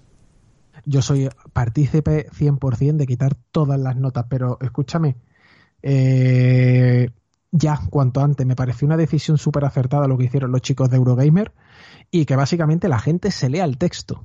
Porque es que al final el texto va a representar lo que tú quieres sentir, es, Pero- es tu sentir. Claro, tú- pero ni cronos ni nada. O sea, yo digo nada, o sea, no pones nada. Si quieres saber qué opinas, nosotros cuando hablamos de ¿Para un qué? videojuego no, no Claro. ponemos nota, ponemos un escrito y léetelo. Y es lo ¿Para que vale escribir mil palabras de qué te ha parecido el juego si al final la gente solamente va a mirar la nota numérica? Es que dice- Stranding me parece 8. ¿Qué es 8? No, no, ¿Qué es claro. 8? Porque a mí 8 o un 7. Es que a lo mejor, a mí, por ejemplo, yo digo, la historia de Death Stranding me ha parecido flipante. Creo que la jugabilidad es buena, pero se hace tediosa en algunos momentos. Como he dicho en estos dos episodios. ¿Cómo valoras eso? ¿Qué nota le das? Hay que hablarlo, hay que explicarlo. Es lo, que hacemos en el programa. Prácticamente para nosotros casi ningún juego es malo, porque no, no destacamos lo malo en sí de hecho, Ori, por ejemplo, Ori ahora mismo parece un juego, pues bueno, que le hace falta un par de actualizaciones buenas para que mejore. O Days Gone. Nosotros hemos hecho hace poco un especial de Days Gone, hablando que para nosotros es un juegazo. Un año después. Y yo cuando al principio hablé de él, hablaba un poco regular, porque me daba coraje, pues algunas cosas que tenía el juego, que estaba un poco roto. Y a día de hoy, pues hay cosas que las salva dice, me parece un juegazo. O sea, un año después, creo que, que es un juegazo. Y ha habido gente en los comentarios que han dicho, pues yo no sé qué juego habéis jugado, pero para mí es una mierda. Digo, bueno, pues vale. Pero es que eso, una nota no se puede expresar, hay que escuchar el programa para entenderlo. Exacto, esto está pasando también mucho con Star Wars, Jedi Fallen Order. A mí, a mí me gustó, pero el juego obviamente se ve que necesita medio año por lo menos de desarrollo. Se ve que tiene muchos bugs, se ve que tiene muchos fallos, se ve que no llega a rendir todo lo bien que debería y se ve que necesita un desarrollo detrás, pero te vas a quedar con la nota a lo mejor lo que te estoy diciendo es que es un juego que respeta el universo de Star Wars, un juego que sabe implementar de manera correcta a lo mejor mecánicas de parry que podrían haber estado más desarrolladas, que a lo mejor tiene eh, cualidades de habilidades que también podrían estado bien, mejor desarrolladas, pero lo que tiene no está mal. Es decir, ¿cómo valoras todo eso en un número? Es que es muy difícil. Yo, si por mí fuera, me quitaba los análisis y o sea, los análisis no, la nota numérica de los análisis hmm. y que se quedara en la crítica más pura. Pues sí. Bueno, pues te vamos a hacer una última pregunta que ya la tiene aquí el amigo Povich y ya comentamos un par de cositas y venga, Povich. Pues mira, Nacho, como última pregunta de esta entrevista, bueno, aunque más que entrevista, un tertulia de colegas, sí. queríamos preguntarte que le contara a nuestros oyentes cuáles futuros proyectos tienes, eh, que por supuesto dieras a conocer tus redes sociales si tú quieres y tanto la de la revista Manual, y unas palabras tuyas que tú sabes que se te da muy bien de cómo venderte manual para aumentar de suscriptores, si te parece.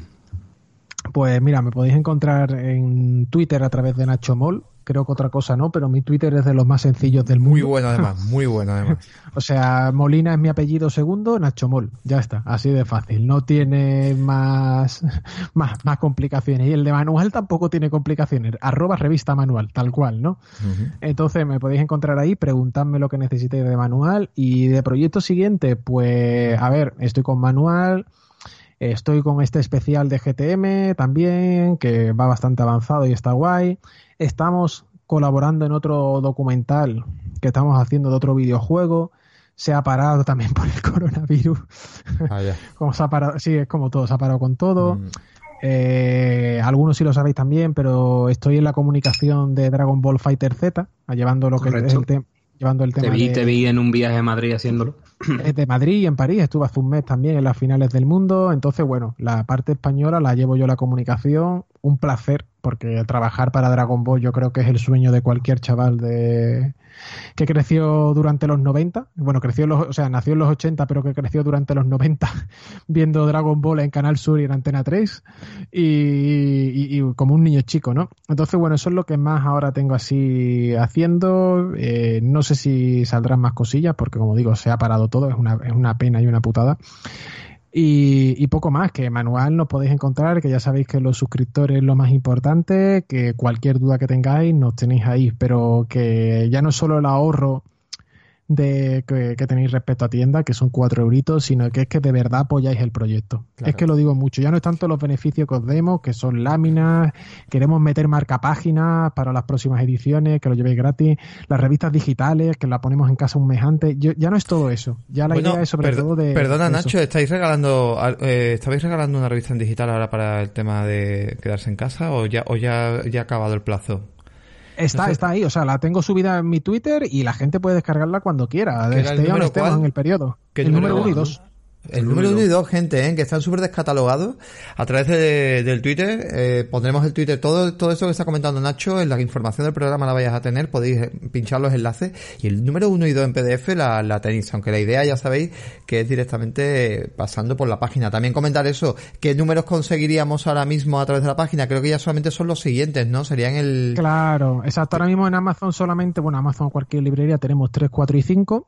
Vale. El 2 queda también dentro de lo que cabe en Amazon. Yo los tengo fijados en mi perfil personal de, de Twitter. Eh, el 2 a veces entra unidades en Amazon y se puede adquirir. El 1 es imposible. Estamos luchando por reimprimirlo. Yo creo que lo vamos a conseguir. Guay, tío. Eh, ojalá, eh, ojalá. Yo soy el primero que quiere. Mucha gente que y, y poco más. O sea, además queremos reimprimirlo porque sabemos que hay mucha gente que se está suscribiendo al proyecto nueva. Porque es verdad que el número 1 y 2 hubo gente que se suscribió eh, a lo mejor dijo me suscribo un año y ya no me interesa más, ¿no? Ya está, y se da de baja, ¿no? Eh, que, que, que, es razonable, ¿no? Las cosas como son, o sea, se suscribe por probar, apoyar, apoyar esto de principio, no le parece atractivo, totalmente lícito, te puedes dar de baja y, ya está, poco más. Entonces, claro, eh, esas revistas están ahí y ellos no han continuado con los números, sin embargo, nuestra estadística sí nos dice que las ventas del 3, 4 y 5 siguen siendo buenas y altas, ¿no? Quiere decir que hay, por ejemplo, aproximadamente unas 500, 600 personas que a lo mejor el 1 y el 2 no lo tienen. Entonces, claro, tenemos que intentar que esas personas lo tengan. La Por eso hay que hacer, hay que hacer esta suscripción, hacer que crezca el proyecto y hacer que eso, que al final pueda, podáis apoyar incluso, pues si oye, si la gente lo quiere, pues al final pues plantear eso, ¿no? Oye, volver a reimprimir, que ya comentaste en nuestro programa anterior lo difícil que era, pero bueno, que, que os pongáis mejor las pilas y, y, y, fuera posible. Y decir también a la gente, pues nada, que con la suscripción tiene, tiene garantizada, mientras sigan suscritos, vinculado con PayPal, creo que es, ¿no? Se vincula con sí. PayPal y tienen garantizado lo que son los futuros números a partir de ahora mismo, que en este caso si te suscribes vas a recibir directamente, ahora mismo que sería el 5 y el 6. No, ahora 6 y 7. Cada 6 vez que ya sale una revista, vale, la siguiente, vale. exacto. Y las anteriores, lo que dice el compañero Nacho, pues sería a través de Amazon o, o, distribuidores oficiales. Pero ya a partir de ahí, intentad siempre hacerlo a través de la suscripción porque os ahorráis pasta. Pero ya tema parte de las pastas es por el, el tema del apoyo y, y, y, para que tengamos pues productos de tanta calidad como este. Y nada, Nacho. Y recordad una cosita, lo que ha dicho Nacho más, eh, que no han sido unas palabras para quedar bien porque Nacho nos no, de ello. No, no, no, si tenéis alguna duda de la revista, preguntadle que os aseguro seguro 100% que os responderá. No sé cómo lo hace, pero, pero da miedo. no esperéis que el pobre mío, con todos los proyectos que está metido y todas las cosas que tiene, puede recibir Twitter, correo y de todo, miles al día, pero él os responde. Se, lo, se lo, comentaba Max que, que, no es broma, tío. O sea, sí, sí. Mi WhatsApp ha tardado tener... una semana y no precisamente porque no quiera, que yo lo sé. Puedo, puedo tener, o sea, el otro día creo, hay días que te juro, eh, en diciembre hubo un día que me petó la cabeza y tuve que apagar el móvil, porque no sé si tenía 47 mensajes de WhatsApp, o sea, 47 mensajes de WhatsApp. Eh, recibo todos los días 30, 40 mail y dije, uy, uy, uy, necesito ir desconectar, mañana si hace falta respondo el doble, pero mm, de esto que te duele la cabeza y dices, no, no tengo fuerza, o sea, me muero. Lo que le pasa a todo ser humano, Nacho, que no eres ciego, que lo que sí, le pero pasa 47, a todo 47, 47 mensajes de WhatsApp, pero me refiero, 47 mensajes de WhatsApp que tienes que responder porque serán tema de laboral, tema de rollo de... Sí, exacto, la mayoría que, son que, laborales que, no, o que, cosas, eso, que no es el cachondeo de, mira, el coronavirus y no sé qué, no, no va de eso, Exacto. sino que es tema de laboral, por eso. Pues nada, Nacho, como siempre, tío, mm, un placer. Una pregunta rápida, o ya que estás jugando actualmente. Pues mira, estoy con el Ori, como te he dicho. Eh, estoy también con Nio 2, que me lo compré la semana pasada antes de que entráramos en cuarentena, que yo el primero le, le eché 80 horas y me pareció flipante. Y lo tengo ahí el 2, que le quiero dar. Y creo que con esos dos voy a tener bastante Pues tiempo, sí, ¿sabes? que bastante tiempo por delante y ya no sé qué más eh, me gustaría acabarme antes de que de, de, que lleguen los siguientes juegos, ¿no? Porque el siguiente creo que ya será Final Fantasy VII y encadenaré con él. Pues bueno, pues genial y lo dicho, eh, un placer de tenerte aquí como siempre. Esta es tu casa, cuando quieras también venirte a tertulia también te viene. Y, Por y, yo, supuesto. y, te empezaremos a seguir en, en, Twitch, que creo que seguramente le vas a dar un poquito más, y en la brecha, ese podcast también tan chulo de cine y series. Y nada, un placer, Nacho.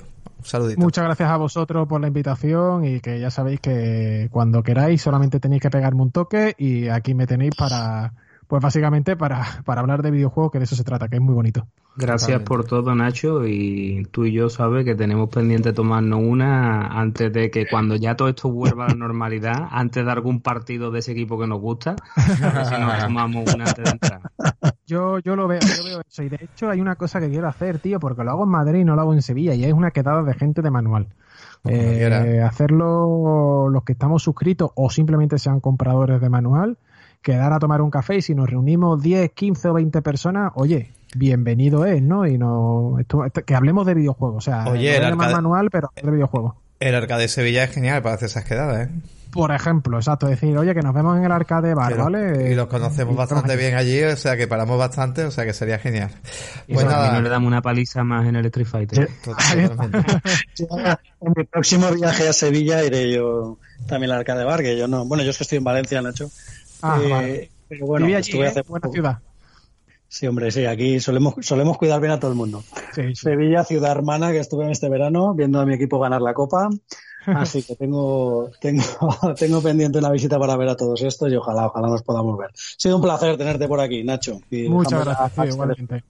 Pues bueno, gente, como siempre os decimos, nos oímos y nos escuchamos el siguiente. Un saludito. Hasta luego. Hasta luego.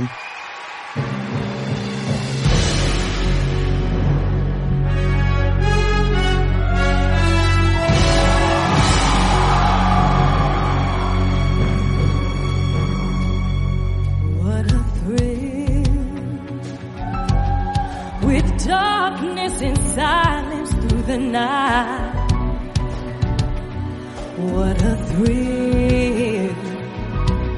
I'm searching and I'll melt into you. What a fear